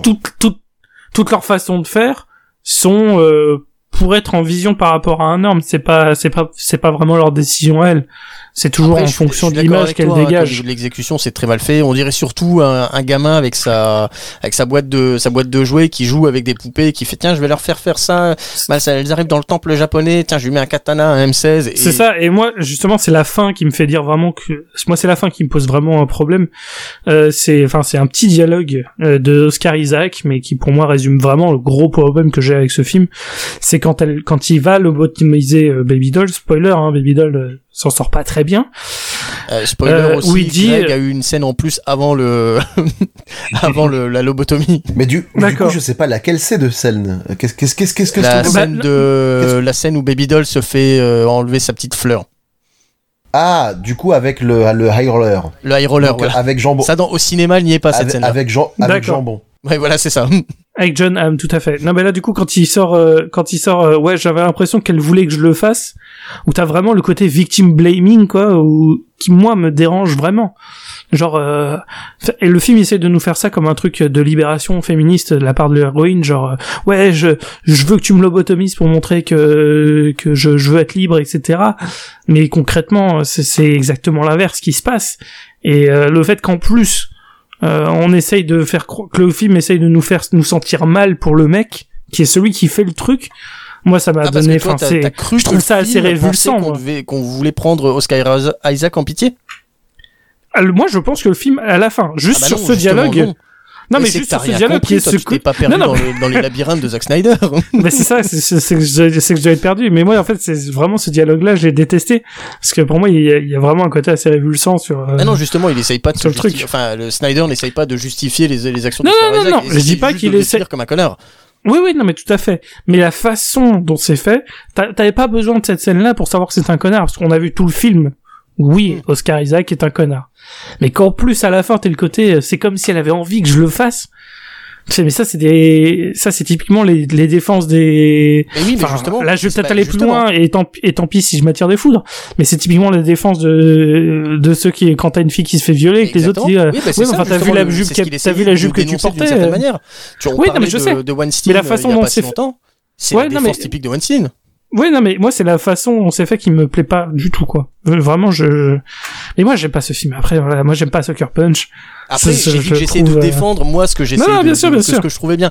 Et bah, je vais rajouter euh, un dernier truc. Euh, en, on va dire en prenant en compte l'histoire personnelle de Zack Snyder, en prenant en compte sa, on va dire sa famille, parce que c'est un, il a huit enfants, je crois, huit ou neuf enfants, euh, composés. Oui, non, après c'est dû à des remariages, des adoptions aussi, parce qu'il a adopté pas mal de personnes.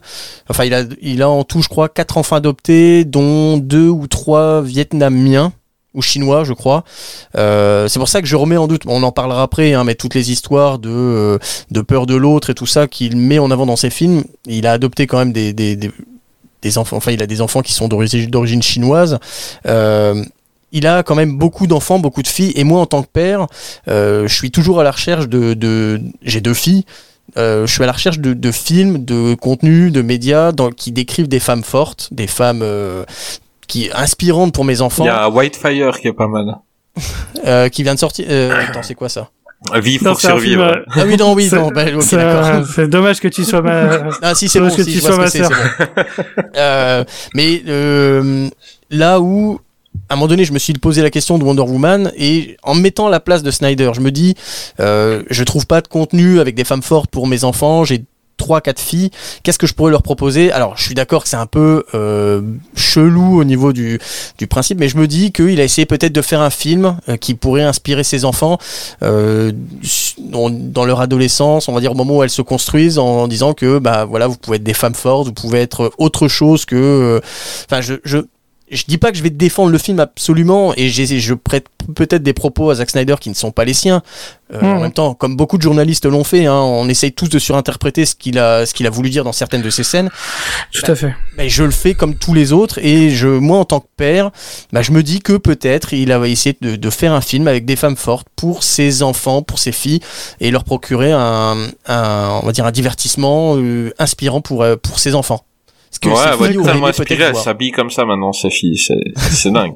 Non, mais non, mais je, enfin, je parle surtout, voilà, quand on voit, ça, le- on va dire son histoire familiale, hein, on, on va, sa fille de, euh, sa première fille adoptée, je crois, s'est suicidée euh, pendant le tournage justement de Justice League.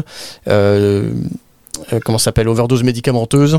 Ouais, J'allais en parler justement parce que pour moi, je, je pense que son Justice League est devenu son film le plus personnel pour cette raison, quoi. Donc, Mhm. euh, littéralement. Mais on en parlera quand on parlera de Justice League. Mais voilà, après, c'était. Donc, quand je disais que j'essayais de défendre le film, c'était j'essayais de, trou de lui trouver des bons côtés, même si le film reste un film mauvais hein, en soi, mais j'ai voilà, j'ai essayé de, le, de me faire l'avocat du diable de ce film.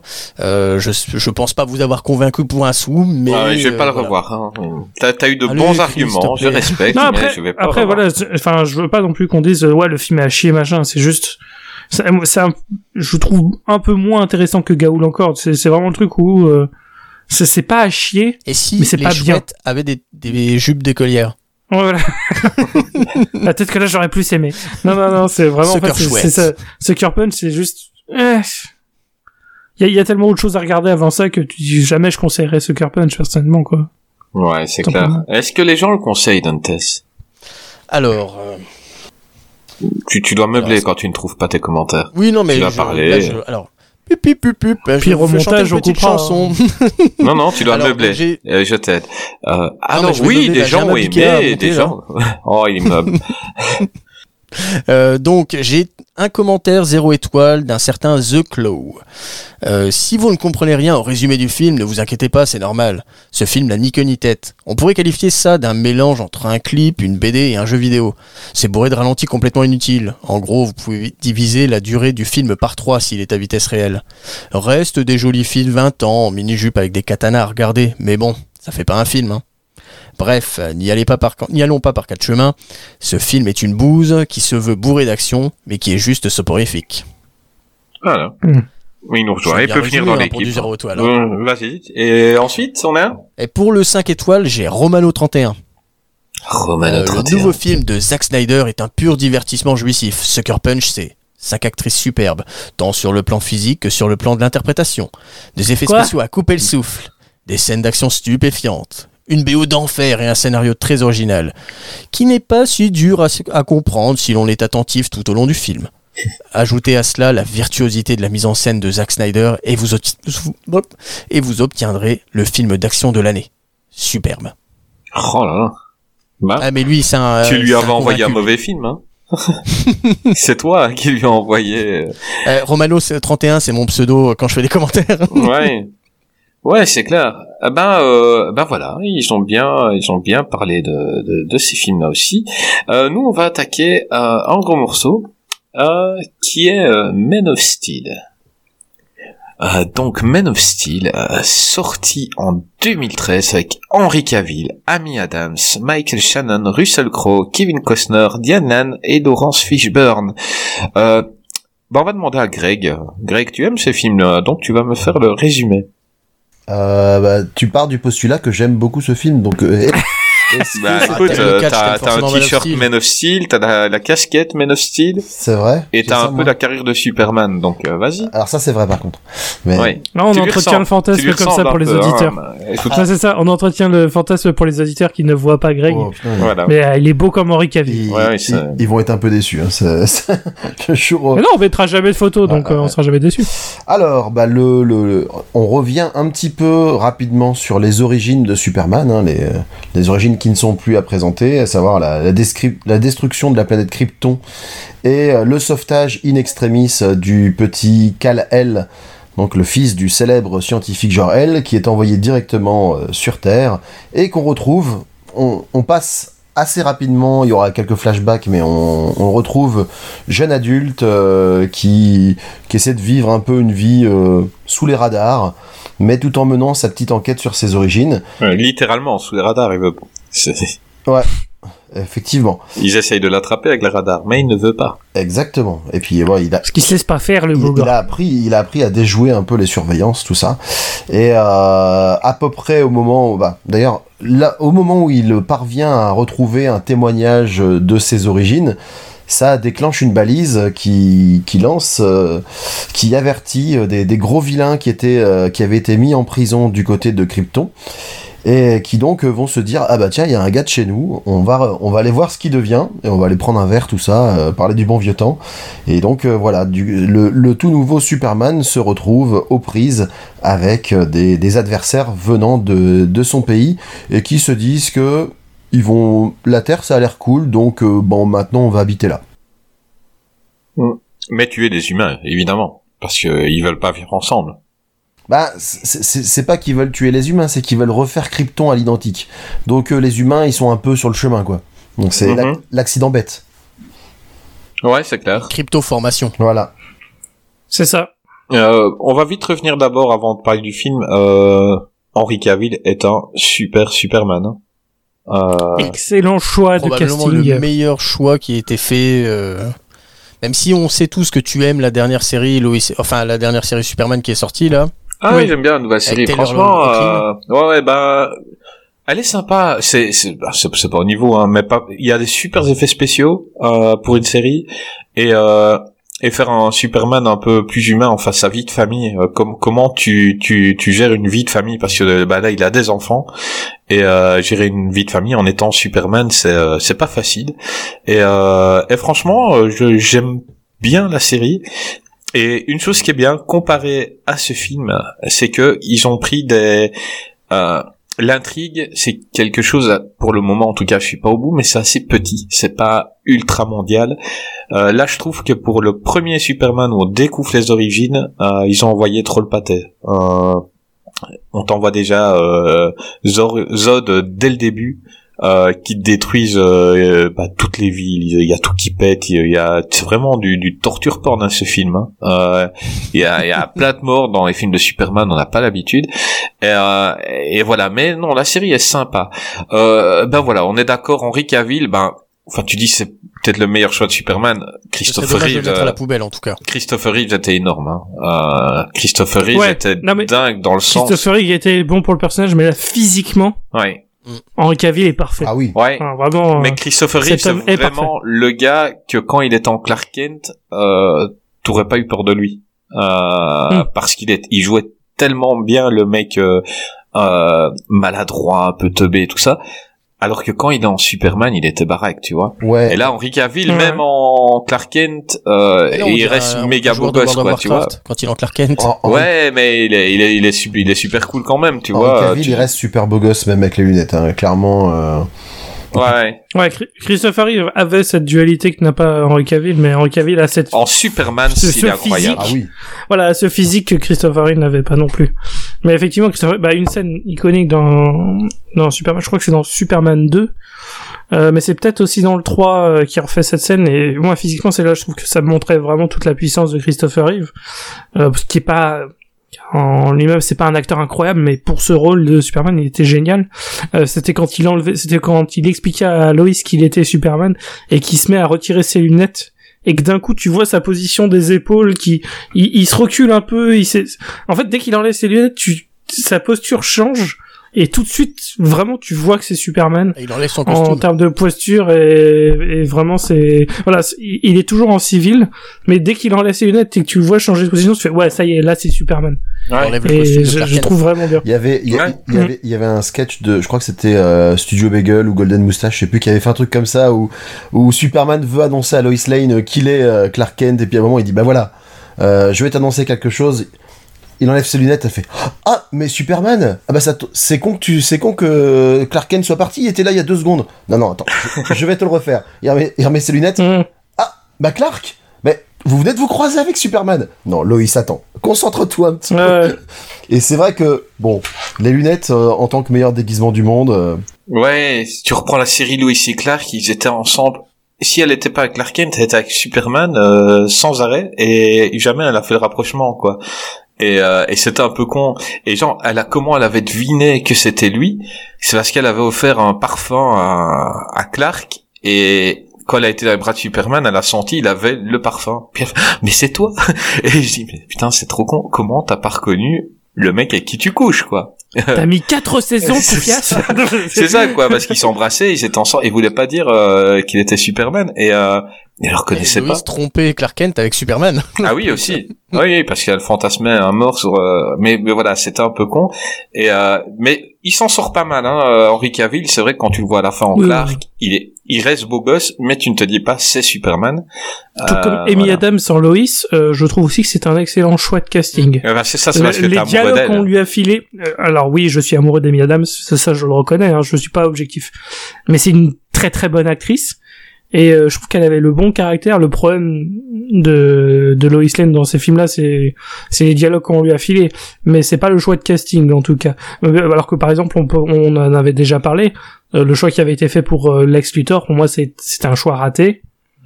Euh, mais euh, globalement, c'est peut-être choses. parce que Dans Laurent- même euh, Laurence Fishburne en tant que que le de patron Perry, du ouais. Daily Planet, je trouve que c'est un très bon choix Ouais. aussi. Et euh, Michael Shannon en General Zod, je trouve aussi que c'est un excellent choix. c'est vrai. Euh, tout comme Russell Crowe pour jouer Jor-El, je trouve que c'est aussi un excellent choix. En fait, le casting est vraiment Même bien. Kevin Costner en. Kevin Costner aussi en Jonathan Kent. Jonathan Kent, très bon choix. ouais. C'est des fois. euh, euh, non, c'est pas Colin, c'est- c'est euh, la, la mère, Martha. Euh, Diane Lane. Ouais, Diane Oui, Lane Diane- aussi, euh, qui est Diane Lane, qui ouais, est tout à très, fait. très bien dedans, qui reste Oui, non, c'est ça. Le, ca- casting est très bon. C'est juste le. Des fois, c'est le matériau de base qui est pas à la hauteur, mais en tout cas, le, chou- le directeur de casting de ce film a vraiment fait un très très beau travail. Euh, moi, je suis pas trop d'accord avec toi par rapport à Amy Adams. Euh, je kiffe, Ah. euh, je kiffe Amy Adams vraiment, mais euh, je sais pas, c'est c'est soit la manière de jouer, soit la manière euh, dont elle est écrite, mais la Lois Lane du du comics, enfin la Lois Lane connue, je la trouve beaucoup plus forte, beaucoup plus de caractère. Et là, je la trouve T'aurais choisi qui euh, Si t'a- si t'avais euh, si t'avais Voilà. les clés d'Hollywood, t'aurais choisi qui à la place de Mi Adams? Qui j'aurais choisi. Elle était déjà prise. euh, Gal Gadot. Non, non, Oh, non, non, non. Il- non, en fait, c'est c'est c'est peut-être dû à l'écriture. Euh, Lois Lane, en gros, c'est la journaliste la plus célèbre du monde. Elle a peur de rien, elle a peur de personne. Superman va lui dire fais pas ça.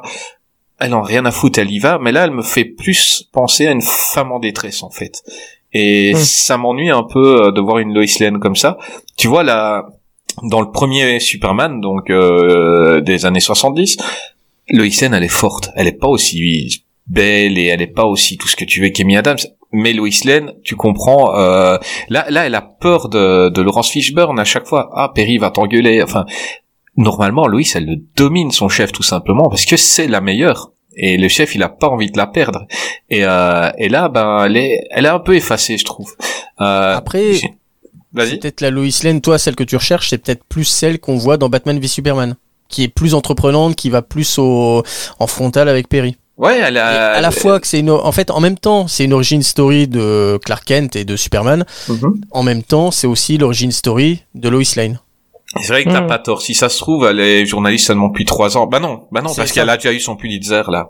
Euh, il lui dit qu'elle a eu son Pulitzer, donc euh, euh, c'est dans celui-là ou dans le dans dans le 2-1.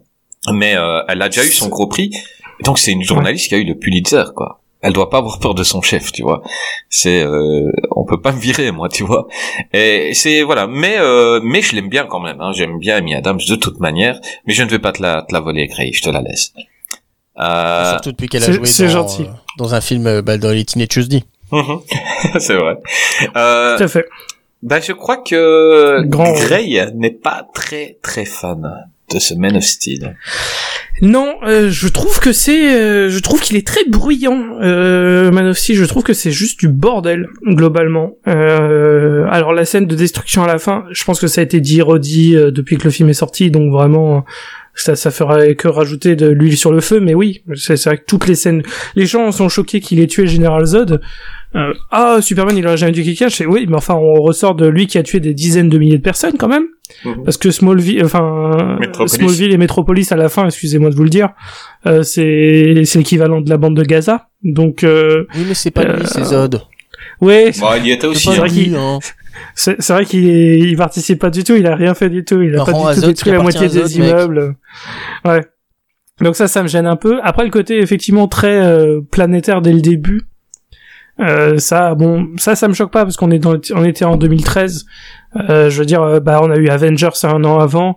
Euh, il faut que, il faut que ça bourrine. Donc côté d'ici, donc je, je comprends que qu'on fasse tout de suite avec des gros échelons et des gros enjeux. Euh, parce que bah il faut essayer de compenser le fait qu'ils sont très en retard par rapport à Marvel Cinematic Universe. Et oui, parce qu'on savait aussi que Man of Steel c'était pas un film innocent, c'était aussi voilà euh, probablement le point de départ de, de quelque chose qui est devenu le DC euh, le DCU qu'on connaît. Euh, ben, surtout plus avec euh, Batman v Superman, mais bon dès Man of Steel il y avait euh, il y avait déjà quelque chose. Donc ouais, moi il y avait ce côté ce bordel. Et euh, non, moi c'est surtout le côté. Euh, bah là encore une fois, c'est là je euh, l'écriture de Zack Snyder encore une fois. Euh, je trouve hyper vulgaire le, le raccourci Superman égale Jésus. Ah, vraiment, je tout le trouve temps, ça. il y en a trop.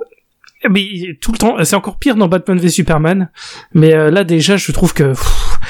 En fait, sur le papier, c'est pas une mauvaise idée. Mais alors dans l'exploitation de l'idée, c'est tellement vulgos que tu dis, franchement, c'est bon quand on l'a.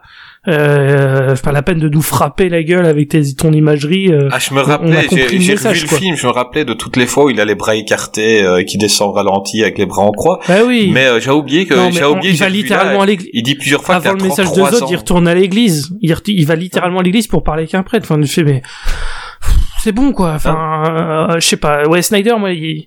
en fait, c'est ça le problème. C'est encore une fois, on va dire, j'ai pas compris. Eh ben, en fait, si, j'ai compris. C'est juste que c'est vulgaire ce qu'il dit. C'est Mais, tout. mais au moins trois voilà, fois, on te rappelle qu'il a 33 ans. Bah, C'est... bah oui, non mais c'est ça. Euh, chaque, chaque fois, ça fait 33 ans que je suis sur cette terre, j'ai pas attaqué les humains maintenant, puis euh, Bah mais oui, j'ai non, c'est 33 bon, ans maintenant. Je- le j'en moment où il distribue des hosties, c'est un peu chelou. Et tout comme et tout comme dans Jésus 2 le retour, je n'ai jamais vu un homme donner autant de pain à la fois. Mais euh, non mais ouais ça vraiment je trouve ça un peu vulgaire euh, vraiment Euh, donc euh, moi ça me dérange un peu.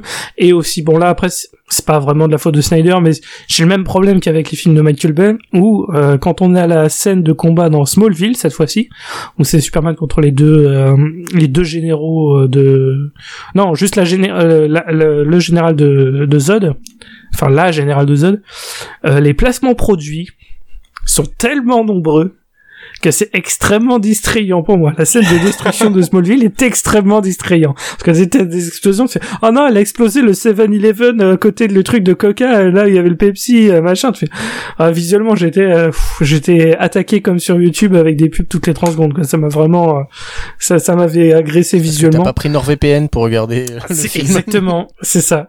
Euh, non, sinon il y a quelques beaux plans, quelques belles images, mais euh, globalement, moi j'ai un problème avec la, encore une fois la direction artistique et la photographie. C'est très gris et euh, du coup des fois en termes d'image, je trouve pas ça très beau. Il y a des beaux plans, euh, par exemple, bah, euh, un plan euh, qui, qui est iconique maintenant, c'est euh, la première scène d'envol Ah, incroyable, c'est ma, ma scène préférée. ça, quand très il très beau, très belle, très belle musique d'Hans Zimmer au passage. Euh, c'est d'ailleurs c'est peut-être le meilleur thème euh, de du DCU de manière générale. Euh, le thème de Superman, je trouve très bien. Tu t'aimes pas celui de Euh, Wonder Woman version. Euh, j'ai- j'ai- je- ça va. Celui de Wonder Woman, ça va, mais je trouve qu'ils en ont trop fait Ouais, et du coup, elle, est, elle met, elle met un Mais peu c'est la seule que je euh, retiens euh, Non, tout de suite. C'est vrai qu'on la retient. C'est vrai, c'est vrai. Et donc ça, tu vois, c'est un beau plan, mais euh, après, justement, les, scènes de fin, euh, enfin le combat de entre Zod et Superman euh, dans les ruines de, de Metropolis, enfin c'est c'est laid, c'est laid. Enfin vraiment, c'est c'est c'est marron, c'est gris, c'est visuellement c'est pas intéressant. Et euh, bah t'as beau faire des ralentis, euh, ça reste moche. Là, ça reste moche. Donc même en termes d'image, je trouve pas que ce soit c'est peut-être un des films les moins beaux de, de Snyder, je trouve. Euh, qu'il sait encore faire des ralentis, c'est iconiser, il iconise des scènes, il y a vraiment pas de problème. Mais euh, il y a beaucoup de scènes moches, vraiment. Mais une chose qui a Donc, euh, bien ressorti, euh, c'est la puissance de Superman. Ah, là, Superman, c'est un dieu. Enfin, vraiment, dans ce Oui, film, non, euh, mais je veux dire que quand tu il- mets il les coups, fou, tu descends, quand il atterrit, Ouais, quand ouais, il s'envole, on voit la force qu'on a peut-être pas vue dans d'autres films. C'est tout à fait, impressionnant. Tout à fait. Là, on voit vraiment le pognon à l'écran, ça, il faut Ah le ouais, dire. clairement. Non, il y avait eu le, le tout mauvais là avec euh, Brandon Roos là qui était sorti. Les seules fois que tu Superman Returns, oui. voilà, il y a, y a deux fois pour voir sa puissance, c'est quand il se prend une balle dans l'œil, qu'on la voit ralenti et qu'elle s'éclate. Et il y avait une autre à la fin où il soulève une île, quoi. Mais sinon, quand, Ouais. quand il frappait, tu ne te disais pas, euh, tu, tu avais pas le choc, t'avais, t'avais pas une onde de choc. Euh, là, quand il le Après, fait, qu'on arrête de parler de Superman Returns, hein, parce que ça a été réalisé par Singer et il y avait Kevin Spacey dedans. Euh, Aujourd'hui, Superman Returns, c'est pas la peine d'en parler. Mais, mais je suis d'accord avec toi. La seule scène qu'on retient de Superman Returns, c'est le fameux ralenti de la balle dans l'œil. Ouais, c'était pour montrer. On, on lui avait dit essayer de faire un truc pour qu'on comprenne la puissance de Superman. Ben là, on n'a même pas besoin de t'expliquer. Je veux dire, tu le comprends à chaque scène, quoi. À chaque fois qu'il se bat, tu te dis quand il met un coup de poing à quelque chose, il y a tout qui bouge autour. Enfin, t'as as une onde de choc tellement il est fort, quoi. Et, euh, et voilà. Euh, on n'a pas parlé de de Kevin Costner et de, de sa mort emblématique. On va pas parler de la tornade et du chien. Voilà. Twister. Ben vas-y, euh, Greg, prends-nous un peu de la scène de la tornade. C'est vrai que c'est la scène qui fait parler aussi. Ouais, hein. Mais bah, oui, c'est très con. C'est c'est le Martha de celui-là, en fait. Ouais, voilà. Alors c'est ben ils sont partis, euh, ils sont partis sur la route hein, dans leur truck, euh, dans dans leur pick-up, hein, parce que toute la famille américaine se déplace en pick-up. Il y a une petite engueulade en famille en disant ouais t'es pas mon vrai père d'abord c'est quoi ce truc là tout ça? Ouais, tu vois que le mec, il a déjà 30 ans, et mais ils l'ont un peu maquillé, et il fait une crise d'adolescence. C'est ça. mon père. Et du coup euh, avec toujours le, du coup le fameux ah j'ai pas pu dire à mon père que je l'aimais euh, juste avant qu'il meure tu vois c'est le le petit côté euh, le petit côté convenu. Et puis bah faut savoir qu'aux États-Unis il y a vraiment des tempêtes euh, de classe Z euh, qui apparaissent, qui pop comme ça sur la carte de manière un peu aléatoire. Donc c'est vraiment pas de chance. Si vous allez aux États-Unis, faites super gaffe. Et donc eh ben, il y a cette tempête et puis tout le monde s'arrête et pour pas que euh, Clark révèle ses pouvoirs, c'est le père qui va essayer de sauver les gens dans les voitures alors que bah franchement il est il est euh, 50 fois moins rapide et 10 millions de fois moins fort. Et puis euh, il y a ce il y a ce moment où effectivement la tempête se rapproche. Lui il est parti, euh, Kevin Costner est parti pour aller euh, sauver le chien et puis il voit la tempête qui arrive et puis voilà il fait un petit signe pour dire à Clark non on n'y va pas. Et puis Ouais, viens pas me sauver pour pas révéler voilà, tes pour pas révéler pouvoirs, tes pouvoirs, toi, tu reste comme un gland en dessous du pont. Et puis voilà, et puis il est happé par la tornade, et puis il, il meurt comme ça. Euh, moi, c'est, moi, C'est très con. hein. ah, c'est- ça m'a, ça m'a fâché. Franchement, ça m'a fâché. Mais oui, tu dit- laisses pas mourir ton père, euh, Voilà. tant pis, ce pouvoir. Et c'est, et c'est là, moi j'ai noté, c'est là qu'on voit qu'en fait Superman donc est un enfant extraterrestre parce qu'aucun enfant humain n'obéit aussi bien à son père. Moi déjà mes gosses, j'ai du mal à leur faire ranger leur chambre. Alors leur demander de ne pas me sauver quand il y a une tempête qui est sur le point de me happer alors que j'ai des super pouvoirs, c'est pas la peine. Oui, c'est faux, c'est pas faux. Euh, oui, non, clairement, cette scène est énervante. Et la manière dont Kevin Costner se tient bien droit, en disant non, viens pas m'aider. c'est non, c'est très con. C'est Sur- très américain dans le traitement, hein, le sacrifice du père pour le fils. euh. Ouais. Ah, mais le sacrifice. Bah surtout qu'il aurait pu passer par derrière en fait euh, Clark avec sa vitesse, je veux dire euh, il- avec sa, oui, c'est ça, avec sa vitesse, il aurait pas été grillé. Donc Bah c'est oui. vraiment juste, en fait, qui est le sacrifice du père, concrètement, je, je C'est le comprends. sacrifice inutile du père. Mais c'est ça, c'est le côté inutile Moi, du je pense qu'il voulait juste se sacrifice. suicider. Ah, J'en ai marre d'avoir un gamin Ouais, extraterrestre. c'est ça. je me bats. J'en ai marre d'avoir un gamin qu'à chaque scène que j'ai avec lui, je suis en train de lui apprendre les leçons de la vie parce que c'est chaque fois comme ça, chaque fois que tu sais dans la vie, tu auras ça soit Puis en plus, les leçons, et euh, parlons jour, ces scènes de leçons, euh, les va leçons, donc les ça. elles sont pas ouf, hein, d'ailleurs, au passage, parce que la fameuse discussion par rapport au bus, c'est est-ce que j'aurais dû laisser ces gens de noyer? Et euh, Kevin Costner qui dit ouais, peut-être. Mais c'est quoi ce bordel en fait? C'est, c'est, enfin, qu'est-ce que c'est que cette façon de con de, qu'est-ce que c'est que cette scène de con encore, tu vois? C'est, c'est, on est à l'antithèse de Superman. Enfin, Ouais. vraiment. euh, Bah à la fin, on a aussi l'antithèse de Superman parce qu'il y a plein de morts. Oui. Je veux dire, euh, Encore une fois, les gens ils sont gênés de Zod et t'as là qui essaye de défendre. Oui, mais il fait ça pour protéger plein de gens. Tu fais, oui, mais enfin il en a tué une dizaine de milliers avant quand même. Hein, ça, euh, encore une fois. quand n'oublions pas. Zod lui lance un, un camion, là, un camion plein d'essence et Superman Oui. euh, l'évite et le, le camion il, il rentre dans un immeuble derrière et il y a l'immeuble qui explose tout entier. Ben C'est ça. potentiellement, alors que il y a des Superman, centaines- il aurait essayé de prendre Voilà. le camion et de l'envoler, Là, ou ils de sont le fous, jeter. quoi. Il y a, il y a, il y a potentiellement 200 personnes dans l'immeuble, tu vois. Et Voilà, mais ben ça. non, il l'évite et puis il regarde. Ouais, non, mais il y a- mais- il y a, pas encore justement euh, compris l'économie d'échelle sur ah ouais bah alors là si j'attrape si j'attrape pas le camion il y a quand même peut-être des gens qui vont mourir euh, faut- faut- Ouais, enfin encore une fois, faut le rappeler, il a 33 ans, euh, donc euh, je veux dire, il est censé quand même euh, pas être trop con. Bah, il y a le moment, il y a le moment aussi où Et il il est pas trop con, euh, il est fini journaliste. quand, quand il y a l'autre qui, qui, qui veut faire du mal à sa mère et qu'il arrive et qu'il attrape, n'insulte pas ma mère, ne, ne la menace jamais, et il arrive dans Smallville, première chose qui touche, c'est Superman qui le tient. C'est une station essence, station service, et tu vois des voitures qui sont là en train de faire le pas, elles explosent quoi. Donc Mhm. Superman, parce que l'autre il a été méchant avec sa maman, il vient te tuer plein de monde. Euh, J'abonde dans votre sens, normalement, euh, Superman qui a à peu près tous les talents possibles et imaginables, son cerveau est lui-même un super calculateur. Et il y a plusieurs arcs dans les comics où il se sert de ça, justement, il a une intelligence qui est censée être extraordinaire aussi. Alors je suis d'accord, dans la plupart des histoires, il le montre pas forcément. Hein, et euh, Oui, non, mais même sur le et là même en, enfin au truc de discussion, euh, t'as aussi, enfin surtout Superman, même s'il est extraterrestre, c'est c'est le plus humain d'entre nous, euh, parce qu'il essaie vraiment toujours d'être euh, bah, d'être à la hauteur de de de l'icône qu'il essaye de représenter pour l'humanité.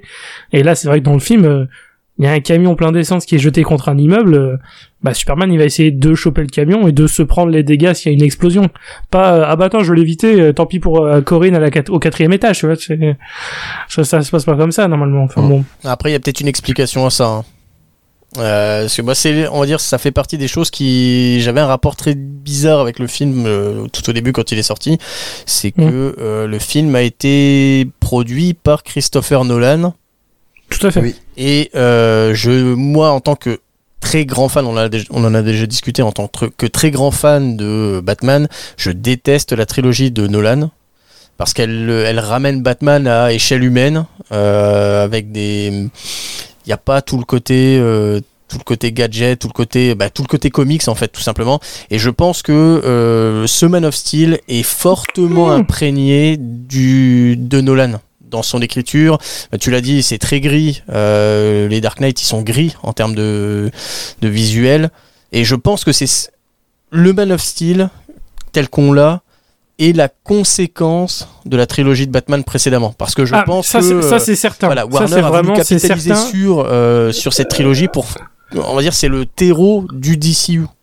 Oui, non, mais tout à fait. Et ma- ma- mais, mais je pense que la Warner s'en cachait pas du tout. Mhm. Ils avaient fait 1 milliard euh, 500 millions avec euh, The Dark Knight et 1 milliard 200 millions avec The Dark Knight Rises.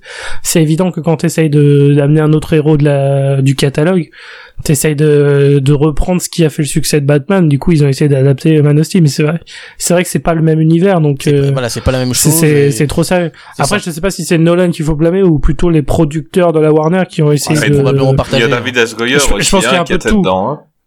Oui, je pense qu'il y a un peu de tout et euh, même s'il était producteur euh, dedans, euh, Nolan, je pense pas qu'il a mis euh, je pense pas qu'il a mis un doigt dans le scénar ou sur la scène. Hein. Il a juste mis un peu de pognon et laissé faire The Snyder parce que c'est pas le genre. euh, Ah, il a apporté. c'est pas le genre à euh, intervenir sur les autres trucs Nolan puisqu'il est lui-même euh, le seul producteur sur ses films. C'est soit lui, soit sa femme, justement pour pas être emmerdé. Donc je pense pas qu'il le fasse sur les autres.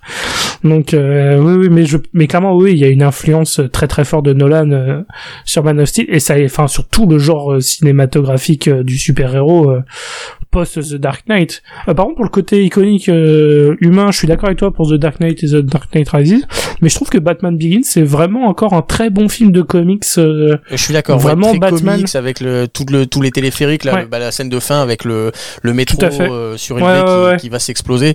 Ça Et, fait euh, très même si- Et même ça et j'ai un détonne par avis un rapport peu- au reste. J'ai un avis, ouais, ça, j'avais un peu controversé parce que je trouve que The Dark Knight est un meilleur film, mais je préfère Batman Begins justement pour ce côté plus euh, comics. euh. Mais moi, The Dark Knight, c'est dans mes top 5. The Dark Knight, c'est un de mes 5 films préférés, Ah, donc euh, The c'est Dark Knight est un chef-d'œuvre, film. hein, il n'y a pas de souci. Pour moi, je trouve que c'est un meilleur film, mais je préfère Oui, regarder il fans. c'est un bon. Le film en, en soi, l'interprétation, l'interprétation de Heath Ledger est pas mauvaise. Le film est pas mauvais, mais c- ça. Pas c'est mauvais, cette un bon Batman. De quoi? Pas mauvais, Moi, je trouve que c'est un... Ouais, non, c'est ouais, c'est quand même une, une interprétation assez génialissime hein, de Heath Ledger, Magistrale. Même s'il n'aurait pas été tué, même s'il n'était pas mort, il aurait eu l'Oscar cette année. euh, C'était sûr. Enfin, vraiment, il y avait, il y avait pas d'autres candidats. Ah, Il en fait des Mais, caisses euh, en ouais. Bah, c'est le Joker. c'est- Ouais, mais le- bon, euh, le tout. Joker. Après, c'est le Joker. Voilà, ouais, je veux dire, je- euh, Jack Nicholson, il en avait fait des caisses aussi. Mark Hamill en voix, il le faisait aussi des caisses. Euh, Jared Leto, j'en parle même pas parce que là, on est, on va essayer de pas tomber dans la vulgarité. Joker, Euh, Joker et, euh. Jo- et Joaquin Phoenix, euh, enfin voilà, ceux qui trouvent sa prestation euh, hyper euh, complexe et euh, avec plein de couches de surinterprétation. Ouais, bah, enfin, il, il c'est pas le plus finot non plus euh, dans sa interprétation, mais c'est le Joker, c'est le personnage qui veut ça. Oui. Enfin, on va revenir sur Superman. Ouais. Et on va entendre l'avis de Craig sur ces films. Bah, on a dit déjà beaucoup de choses. La première, c'est que déjà, effectivement, Henry Cavill, en tant que Superman, ce sera difficile de passer derrière lui. Parce que vraiment, je trouve que. Et j'adorerais passer derrière lui. Oh, Je, je ne suis pas gay, mais Henri Cavill, alors voilà. Henri Cavill, euh, c'est un, c'est un beefsteak. Alors, voilà, sûr c'est que t'es pas gay? Ouais. Mais c'est, c'est- Non, non, il, c'est- il, il aime bien Armie Hammer. Ah. J'adore manger des gens, effectivement.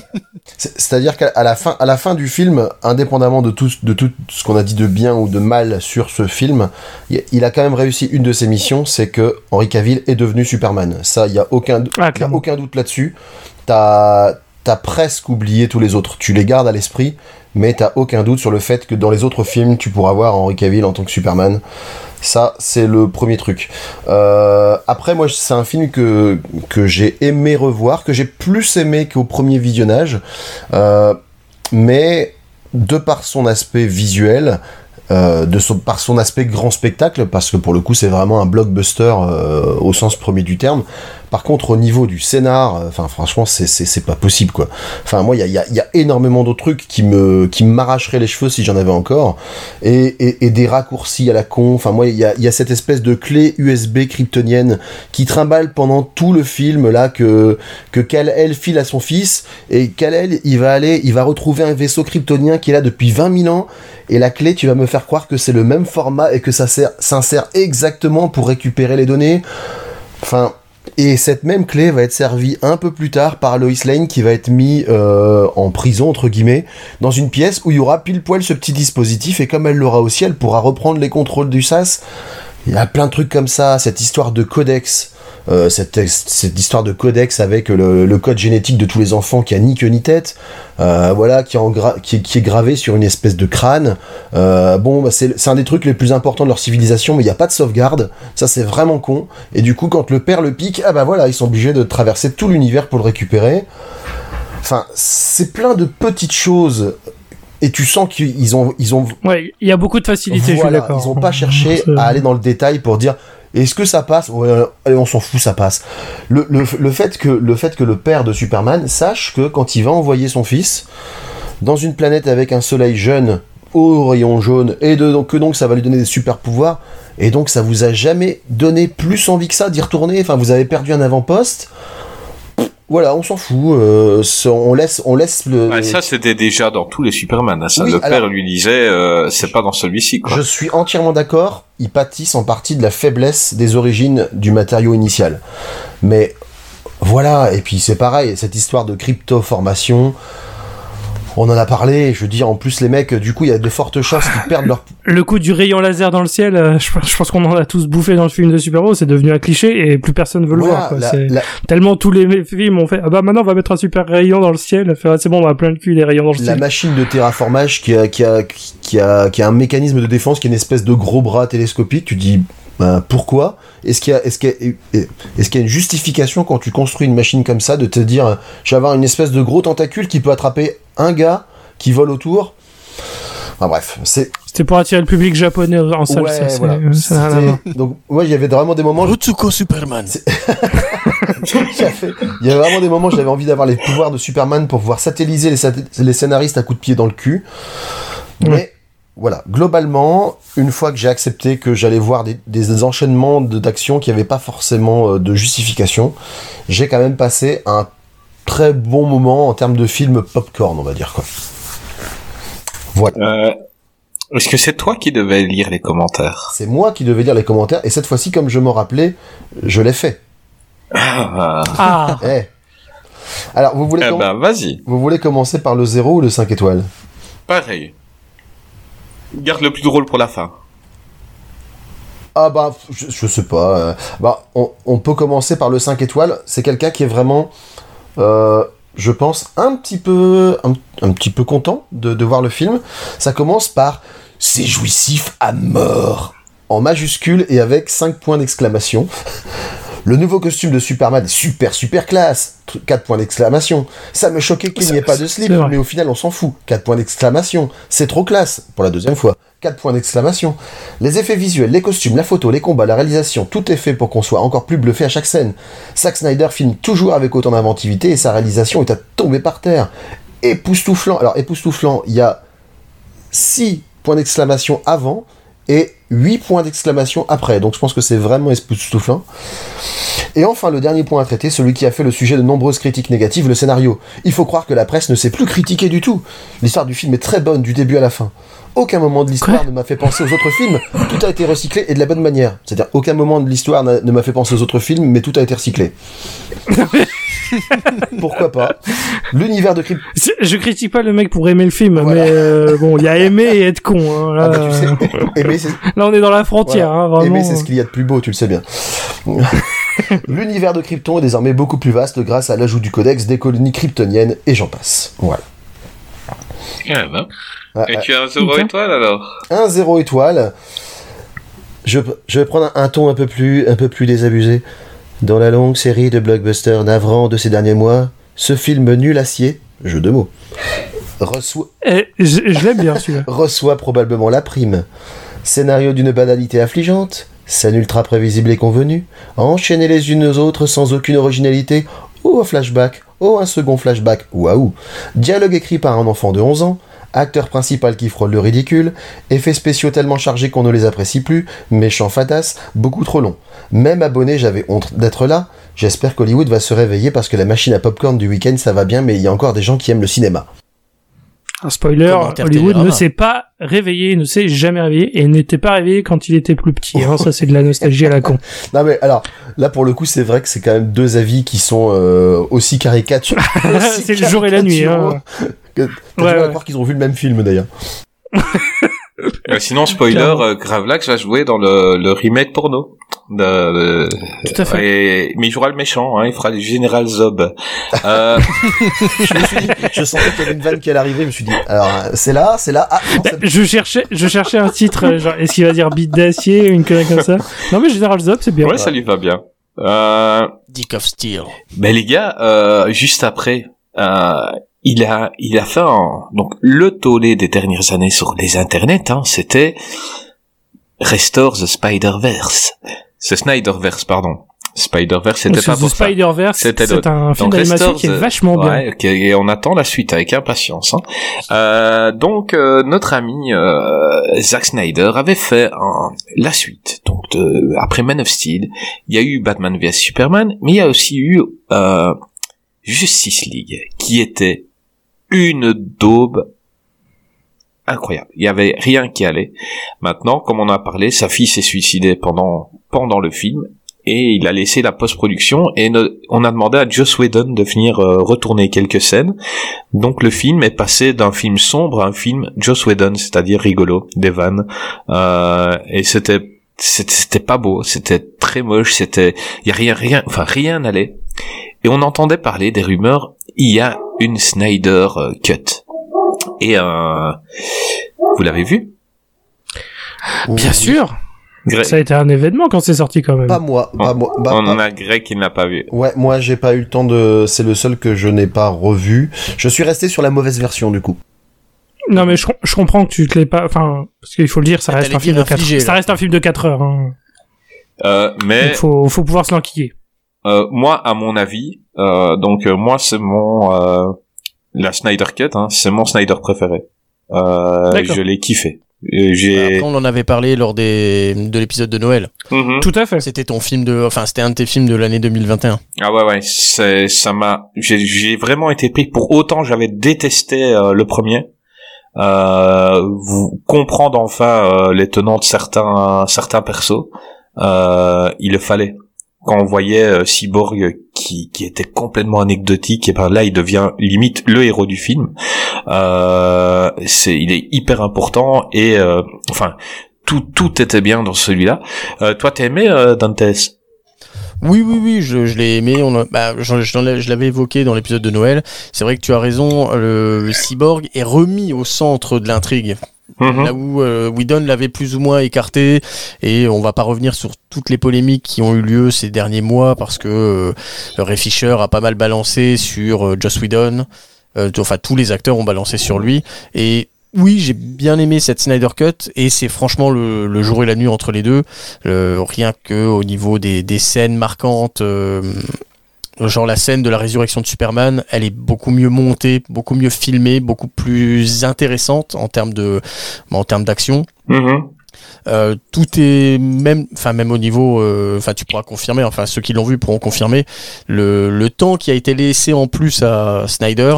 Euh, parce que justement, le, toute la, tout ce qui a eu lieu sur Internet l'ont poussé et euh, l'ont poussé à revenir sur son film et surtout Warner, je pense avec l'appât du gain, ils lui ont filé assez de thunes pour, finir son film et visuellement, euh, si on prend par exemple Stephen, Steppenwolf, bah, visuellement il est, différent, il est beaucoup plus intéressant. Après, parmi ceux qui l'ont vu, je pense qu'on est tous d'accord pour dire que le, enfin, je vais pas dire que le film vaut son heure en plus, mais l'heure en plus qui a été rajoutée, en, on va dire, efface totalement ce que Joss Whedon a fait. Ah oui. Ouais, Le- clairement. tous les personnages qui ont été beaucoup plus développés, tout le, puis même toutes les parties, tous les reshoots, les reshoots de Snyder, enfin de, de Joss Whedon, euh, rendent le, euh, rendaient le film ouais, trop feel good. Même si euh, pour euh, pour ce film dire que c'est un film feel good, c'est un peu too much, mais il a enlevé vraiment tous les reshoots et ça rend le film beaucoup plus intéressant, beaucoup plus dark, peut-être beaucoup plus Snyderien, mais le, le film est beaucoup plus intéressant. Ouais, ouais, clairement, clairement. Euh, même Aquaman, hein, qui est dans Justice League, était. Mm. Tu vois, au tout début, ben on va le trouver. Tu, tu nous rejoins, non, euh, pas envie. Et puis à un moment, bah il vient les aider. Euh, voilà. Et puis à un moment, il vient les aider. Il sort de nulle part. Euh, Deus Ex Machina, d'un coup, paf, il vient les sauver. Et là, c'est beaucoup mieux expliqué comment comment il a changé d'avis, hein. euh, pourquoi il a fait ça et tout. Enfin, franchement, euh, non, rien à voir. Toi, Gray, t'as aimé la, la version 4 heures Euh... mis en, para- en perspective avec celle de Joss Whedon. Oui, en- ouais, voilà, comparant c'est ça. avec, C'est ce que je, euh, c'est ce que j'allais dire. Euh, alors, euh, la version de, alors déjà, ouais, parlons rapidement de la version de Whedon. Euh, pour moi, c'est, il a quelques scènes qui feront que dans quelques années, on pourra le considérer comme un possible nanar. Euh, pas autant que Wonder Woman 84, qui lui, c'est sûr et certain, c'est un futur nanar, un grand du genre. Parce que euh, 84, côté. il est, il est merveilleux tellement il est pour, pas bon. pour dans quelques années. Ouais, non, c'est ça. Lui, il va, il va prendre comme un bon vin. Il va, il va être merveilleux. 84 dans 5-6 ans. Très bonne année 84. Tout le monde le regardera, euh, tout le monde le regardera avec grand plaisir euh, parce que c'est une belle merde. Euh, Justice League de Whedon, c'est un peu ça. Il y a quelques séquences qui sont vraiment laides, vraiment stupides.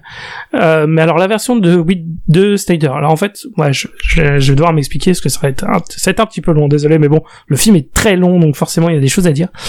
euh, en fait, pour moi, ce film-là, c'est pas le film qu'on aurait eu de toute façon. Non, on est Euh, d'accord. S'il avait eu sa vision, euh, tout ça, parce qu'il y a beaucoup de trucs où il disait, enfin, un des retours que j'avais lu qui m'avait vraiment le plus agacé, parce que c'était fait par des gens qui comprennent pas le cinéma en fait, il disait ah mais euh, t'as vraiment la Warner, euh, c'est des criminels, euh, c'est la version, c'est ça qu'on aurait dû avoir au cinéma. Ça ne serait jamais sorti comme ça au cinéma. Euh, on n'aurait jamais eu un truc de 4 heures sorti au cinéma. Et il faut le dire, la version de 4 heures, alors oui, beaucoup plus intéressant que le que l'autre film, c'est vrai. C'est le, le Zack Snyder Justice League bien supérieur à Justice League. Ça c'est un fait. Par contre, il y a énormément de choses qui sont inutiles ou euh, complètement stupides et qui pour moi il faudra les retirer aussi. En fait pour moi là dans euh, pour pour moi la version longue qu'on a eue là, c'est pas encore la produit fini, c'est euh, c'est euh, alors pour ceux qui connaissent euh, qui un terme un peu plus générique du cinéma, là pour moi on a affaire vraiment encore la version éléphant du montage et pour moi il y a un très bon film de 3 heures dans ce montage de 4 heures qu'on a eu. Euh, Il y a des séquences auxquelles je pense et du coup je vais le dire, je pense à la fin euh, toute la séquence de rêve de Batman Mhm. avec le Joker tout ça. Pour moi ça ça vraiment ça n'a pas sa place dans le film. Maintenant, c'est peut-être. Peut-être qu'un autre film est écrit et que c'est obligatoire de la mettre là pour une suite. On ne sait jamais. C- ça n'apporte rien Mhm. concrètement il faut le dire dans le film là ça n'apporte rien tout le truc de Martian Manhunter euh, n'apporte rien non plus enfin vraiment c'est terrible d'avoir en fait sur le papier tu dis ah c'est cool il y a Martian Manhunter comment ça se fait que c'était pas dans le film d'avant? Tu fais bah oui mais quand tu regardes les, les scènes dans lesquelles il est tu dis mais finalement ça n'apporte rien surtout que ça n'apporte rien, sachant qu'on sait maintenant qu'il y aura rien d'autre après derrière. oui c'est ça donc ça. euh, vraiment il y, a- il y a cet aspect tu te dis quel, quel temps perdu euh, elles sont là juste pour le, pour le trip. Bah, Pour ça, il y aura quand même quelque chose. Hein. The Flash euh, qu'on va a sortir, besoin- il y aura des The Flash va arriver et il y aura des éléments de ces films-là. hein. Batman, Ben oui Affleck mais ça sera va être un, dedans. oui euh, mais The Flash va être un semi reboot de l'univers aussi Ouais, enfin Oui, ça va être le flashpoint. ça, de- ça reste quand même euh, oui voilà ils vont quand même tout dégager et est-ce qu'on a besoin d'une scène de 10 minutes euh, chez les Amazones pour allumer une flèche pour aller condamner machin? Euh, je pense pas qu'on a besoin de 10 minutes pour ça quoi. Enfin vraiment il est c'est clairement il y a que- le film n'est pas pour moi le Zack Snyder Justice n'est pas un film fini. Euh, vraiment, c'est et c'est pas pour le côté visuel tout ça euh, où effectivement des fois t'as les quelques scènes au niveau du ratio de l'image, tu vois que ça fait partie des reshoots qui ont été faits euh, pour exprès la version longue. Mais c'est pas ça que je critique, c'est vraiment euh, des fois t'as des scènes qui sont longues pour rien du tout, et là littéralement pour rien, et c'est même pas le côté euh, ah on met des ralentis pour être iconique, c'est vraiment est-ce que t'as besoin de 5 minutes de ralenti chez les Amazones pour allumer une flèche pour expliquer le le message que ça va avoir quand elles vont tirer et que t'as un long plan sur la flèche à travers est-ce que t'as besoin de ça? Certainement pas. Enfin, vraiment c'est t'as pas besoin de tout ça Ouais, c'est pas euh, Euh, et- donc euh, donc euh, voilà. Après le truc cyborg a des années lumière dans cette version clairement il est devenu beaucoup plus intéressant. Ça y a pas de problème. Euh, après voilà le film ça reste euh, pareil j'aime beaucoup la, la refonte du personnage de Steppenwolf parce qu'il faut le dire Steppenwolf Ah dans ouais, la version de il- il y base c'était une cinématique PlayStation 2 absolument dégueulasse. Là, le design est beaucoup plus intéressant. Euh, la, la- les petites apparitions de Darkseid, c'était sympa. Ouais, un autre ajout aussi que j'aurais enlevé, euh, tout le côté euh, de l'équation anti-vie. Tu fais, mais si t'es pas Ah, fan mais des ça, c'est pour les comics, co- ça, c'est pour, voilà. mais c'est ça. tu connais pas les comics. non mais si t'es pas fan des comics rien, en fait. et tu, tu veux regarder juste les films, tu fais mais qu'est-ce que j'en ai à branler de cette ces Mhm. intrigues Vraiment tout ce truc. Ah bah euh, faut que j'aille chercher l'anti-équation anti-vie euh, sur Terre. Je fais mais qu'est-ce que c'est l'équation anti-vie On s'en bat les couilles. Enfin. euh, C'est un fusil de Chekhov mouillé, en fait. mais oui, non, mais c'est ça. c'est- C'est comme s'ils nous faisaient les gants, les, les pierres de l'infini. Et euh, en gros, c'est comme s'ils nous avaient fait les pierres de l'infini dans Avengers. Et au final, tu ah, par contre, on en reparlera jamais. Tu fais, mais pourquoi t'en parles en fait? Et bah là, l'équation anti-vie, c'est ça. Tu vois, fais, pff, quel intérêt de parler de l'équation anti-vie dans ce film? Enfin, on s'en fout. vous, c'est- euh, c'est mort l'uni- l'univers là Ou Ah bah bien sûr. Oui, imaginons, si, euh, imaginons que. Flash euh, fait un milliard. Non, non. Non. Je dis imaginons. Non, non, mais même. Pour moi, l'univers est terminé quand même. Euh, Ils, ils font Bird, il y a Batgirl, euh, il y a Shazam qui fait son truc dans Ben son Affleck coin. reviendra pas, il, physiquement, Oui, voilà. il- c'est pas possible. Mais ce qui est Black, euh, Bla- Shazam fait son truc avec Black Adam qui va arriver aussi. Euh, ok, Ben Affleck, je pense que oui, là on le voit dans The Flash, mais après c'est terminé. Ah, Et puis j'ai entendu dire Euh, aussi que Robert Pattinson avait plus ou moins mis comme condition qu'il voulait être le seul Batman en cours, enfin euh, actuellement à l'image. Donc si ils mettent un Robert Pattinson en Batman et un, un Ben Affleck en même temps, ça oui, et en de- plus le Ben Affleck sera dans le film où il y a aussi Michael Keaton qui Voilà. fait son retour. Donc Ça va bon, créer euh, des ouais, non, jalousies et- mal placées. Et effectivement, l'existence de The Batman me fait dire que oui, ils en ont plus rien à foutre. Et pareil, euh, quand t'as eu le film le Jo- enfin Joker, ils en ont plus rien à foutre de la continuité. Et maintenant, ils Euh, vont The des Suicide Squad. indépendants les uns des autres qui vont tenter de ça. plus ou moins avec le Flash. C'est tout. Et, et moi, je trouve qu'ils ont raison de faire ça parce que The Suicide Squad était très bien, et tant mieux que ce soit pas qu'il y ait aucune continuité avec l'ancien Suicide Squad, que c'était de la merde. Et au final, ça s'en sort bien parce qu'ils ont fait la série Peacemaker, qui est très sympa, que je conseille d'ailleurs. Peacemaker vraiment fun. Et moi, je préfère justement qu'on ait plusieurs réalisateurs différents qui fassent leur petite partie. Ah de oui, oui, mais là, je suis d'accord. Plutôt qu'essayer à faire truc relié, pour moi c'est fini. Le DC tel qu'on l'a connu, euh, c'est terminé. Mais Vraiment, surtout, euh, euh, ça, là, Zack c'est... Snyder c'était euh, c'était l'épitaphe quoi. C'est c'est vraiment c'est tout. Mais le truc que je, je disais, c'est que on avait parlé en émission, Snyder a donné un, un côté tellement Snyderesque à ses premiers films Ouais. que euh, faire un univers partagé avec cette une- avec ces couleurs là, avec euh, ça allait être vraiment compliqué. Là où Marvel fait de- des réals beaucoup plus lambda, beaucoup plus Mm. général et où beaucoup plus lisse. voilà et Oui, et puis surtout c'est après niveau facile. tu peux vraiment différencier parce Ouais. que du coup ils pouvaient se permettre, comme t'as des trucs un peu lambda au niveau des films, tu peux te permettre des séries comme Daredevil, tu peux te permettre des Ouais. séries comme Punisher qui sont extrêmement différentes les unes des autres et avec le truc principal. Alors que c'est vrai, comme tu as dit avec Snyder, bah euh, à part faire un peu comme du Snyder, finalement t'étais un peu t'étais un peu bloqué. Et puis niveau série, bon bah voilà, la première série qu'on a eue là c'est Peacemaker, elle est terrible. mais euh, est-ce qu'ils auraient fait des séries aussi? Euh, Bah je pense pas. Enfin. Bah, C'est pour sachant ça, qu'ils ont l'idée de lié- vouloir faire comme Marvel, faut lâcher. Enfin, vraiment, faut Ils ont lâcher. lié c'est- toutes les séries qui étaient en cours, euh, les les séries Oui. CW. euh, Il y a une scène dans euh, la série Flash où tu as le Flash euh, Ezra Miller, oui, tout à fait. qui vient voir le Flash euh, Grant Gustin de la série. Mm. Ils Tout ont à fait. tout lié avec cette histoire du multiverse et donc je pense que c'est un meilleur plan pour eux, oui, de faire de, de, de faire des films indépendants les uns des autres Ouais, ouais. parce qu'ils ils, ils peuvent pas rattraper le, le, le navire a déjà sombré depuis depuis trop longtemps, ils peuvent pas. Ouais. Ouais, non, clairement. Enfin, Et là où c'est été dommage, flingué euh, avec Bat- Batman v Superman a, a démarré le truc, mais l'a flingué en même temps. Enfin, C'est dommage c'était fini. ont trouvé des acteurs qui étaient qui étaient bien dans leur rôle. Mais voilà, c'est ça, j'allais dire où c'est dommage, c'est que Gal Gadot. Gal Gadot et Henry Cavill, c'est eux, quoi. Ouais, Gal. Gadot, c'est Wonder Woman. Je vois pas quelle actrice à Hollywood ferait une meilleure Wonder Woman. Euh, et je vois pas A- quel acteur, Adriana euh, ah, possible. Euh, qui avait joué euh, Wonder Woman dans la série Wonder Woman qui n'a jamais eu lieu, mais euh, c'était un très bon choix de casting, un je film trouve. comme ça? Euh, non, je ne pense Voilà, je crois que Gal Gadot, euh, Ouais, non, Gal Gadot est un très bon choix. incroyable dans, dans le rôle, en tout cas physiquement, tout comme Henry Cavill. Waouh. Ezra Miller, euh, bon, je suis pas hyper euh, fan du gars. J'aime beaucoup Ezra Miller, mais j'attends de voir ce qu'il va donner en Ouais, je- dans le film. son flash, il est un peu, voilà, je suis pas super fan. Dans Justice League, je le trouve pas génial en tout cas. Après, ils peuvent euh, réussir à faire ma- à réussir à faire un film assez barré avec plusieurs versions justement de, de, de Flash qui arrivent à se tirer à la bourre les uns des autres et qui ont une personnalité différente. Et c'est ce que la bande annonce laisse Et puis- supposer. Dont le personnage Et puis en plus, série. ils peuvent faire du, f- ils peuvent faire du fun parce que maintenant on le voit, ils se lâchent un peu plus avec Shazam par exemple, que moi je trouve très sympathique, Mhm. euh, qui a des problèmes, mais Shazam est vraiment très fun et du coup je me dis bah d'ici ils peuvent faire du fun. quoi. Aquaman Et- est fun aussi. Aquaman plutôt sympa. Euh, après euh, bon, je- le fait qu'ils annoncent une suite, je bon il y a Ouais, y a peut-être pas besoin, mais mais, bon, il est euh, sympa. on verra, on verra ce que ça donne. Mais, euh, mais ouais, par contre, voilà, effectivement, maintenant que t'as The Batman, c'est vrai que sans être méchant, pff, qu'est-ce que j'en ai à foutre de ce qu'il va faire Ben Affleck Ouais, mais on va voir. The Batman, on est tous en train de le, de déjà le vanter alors qu'il est pas sorti. Et si ça se trouve, on va s'emmerder devant. hein. On verra bien.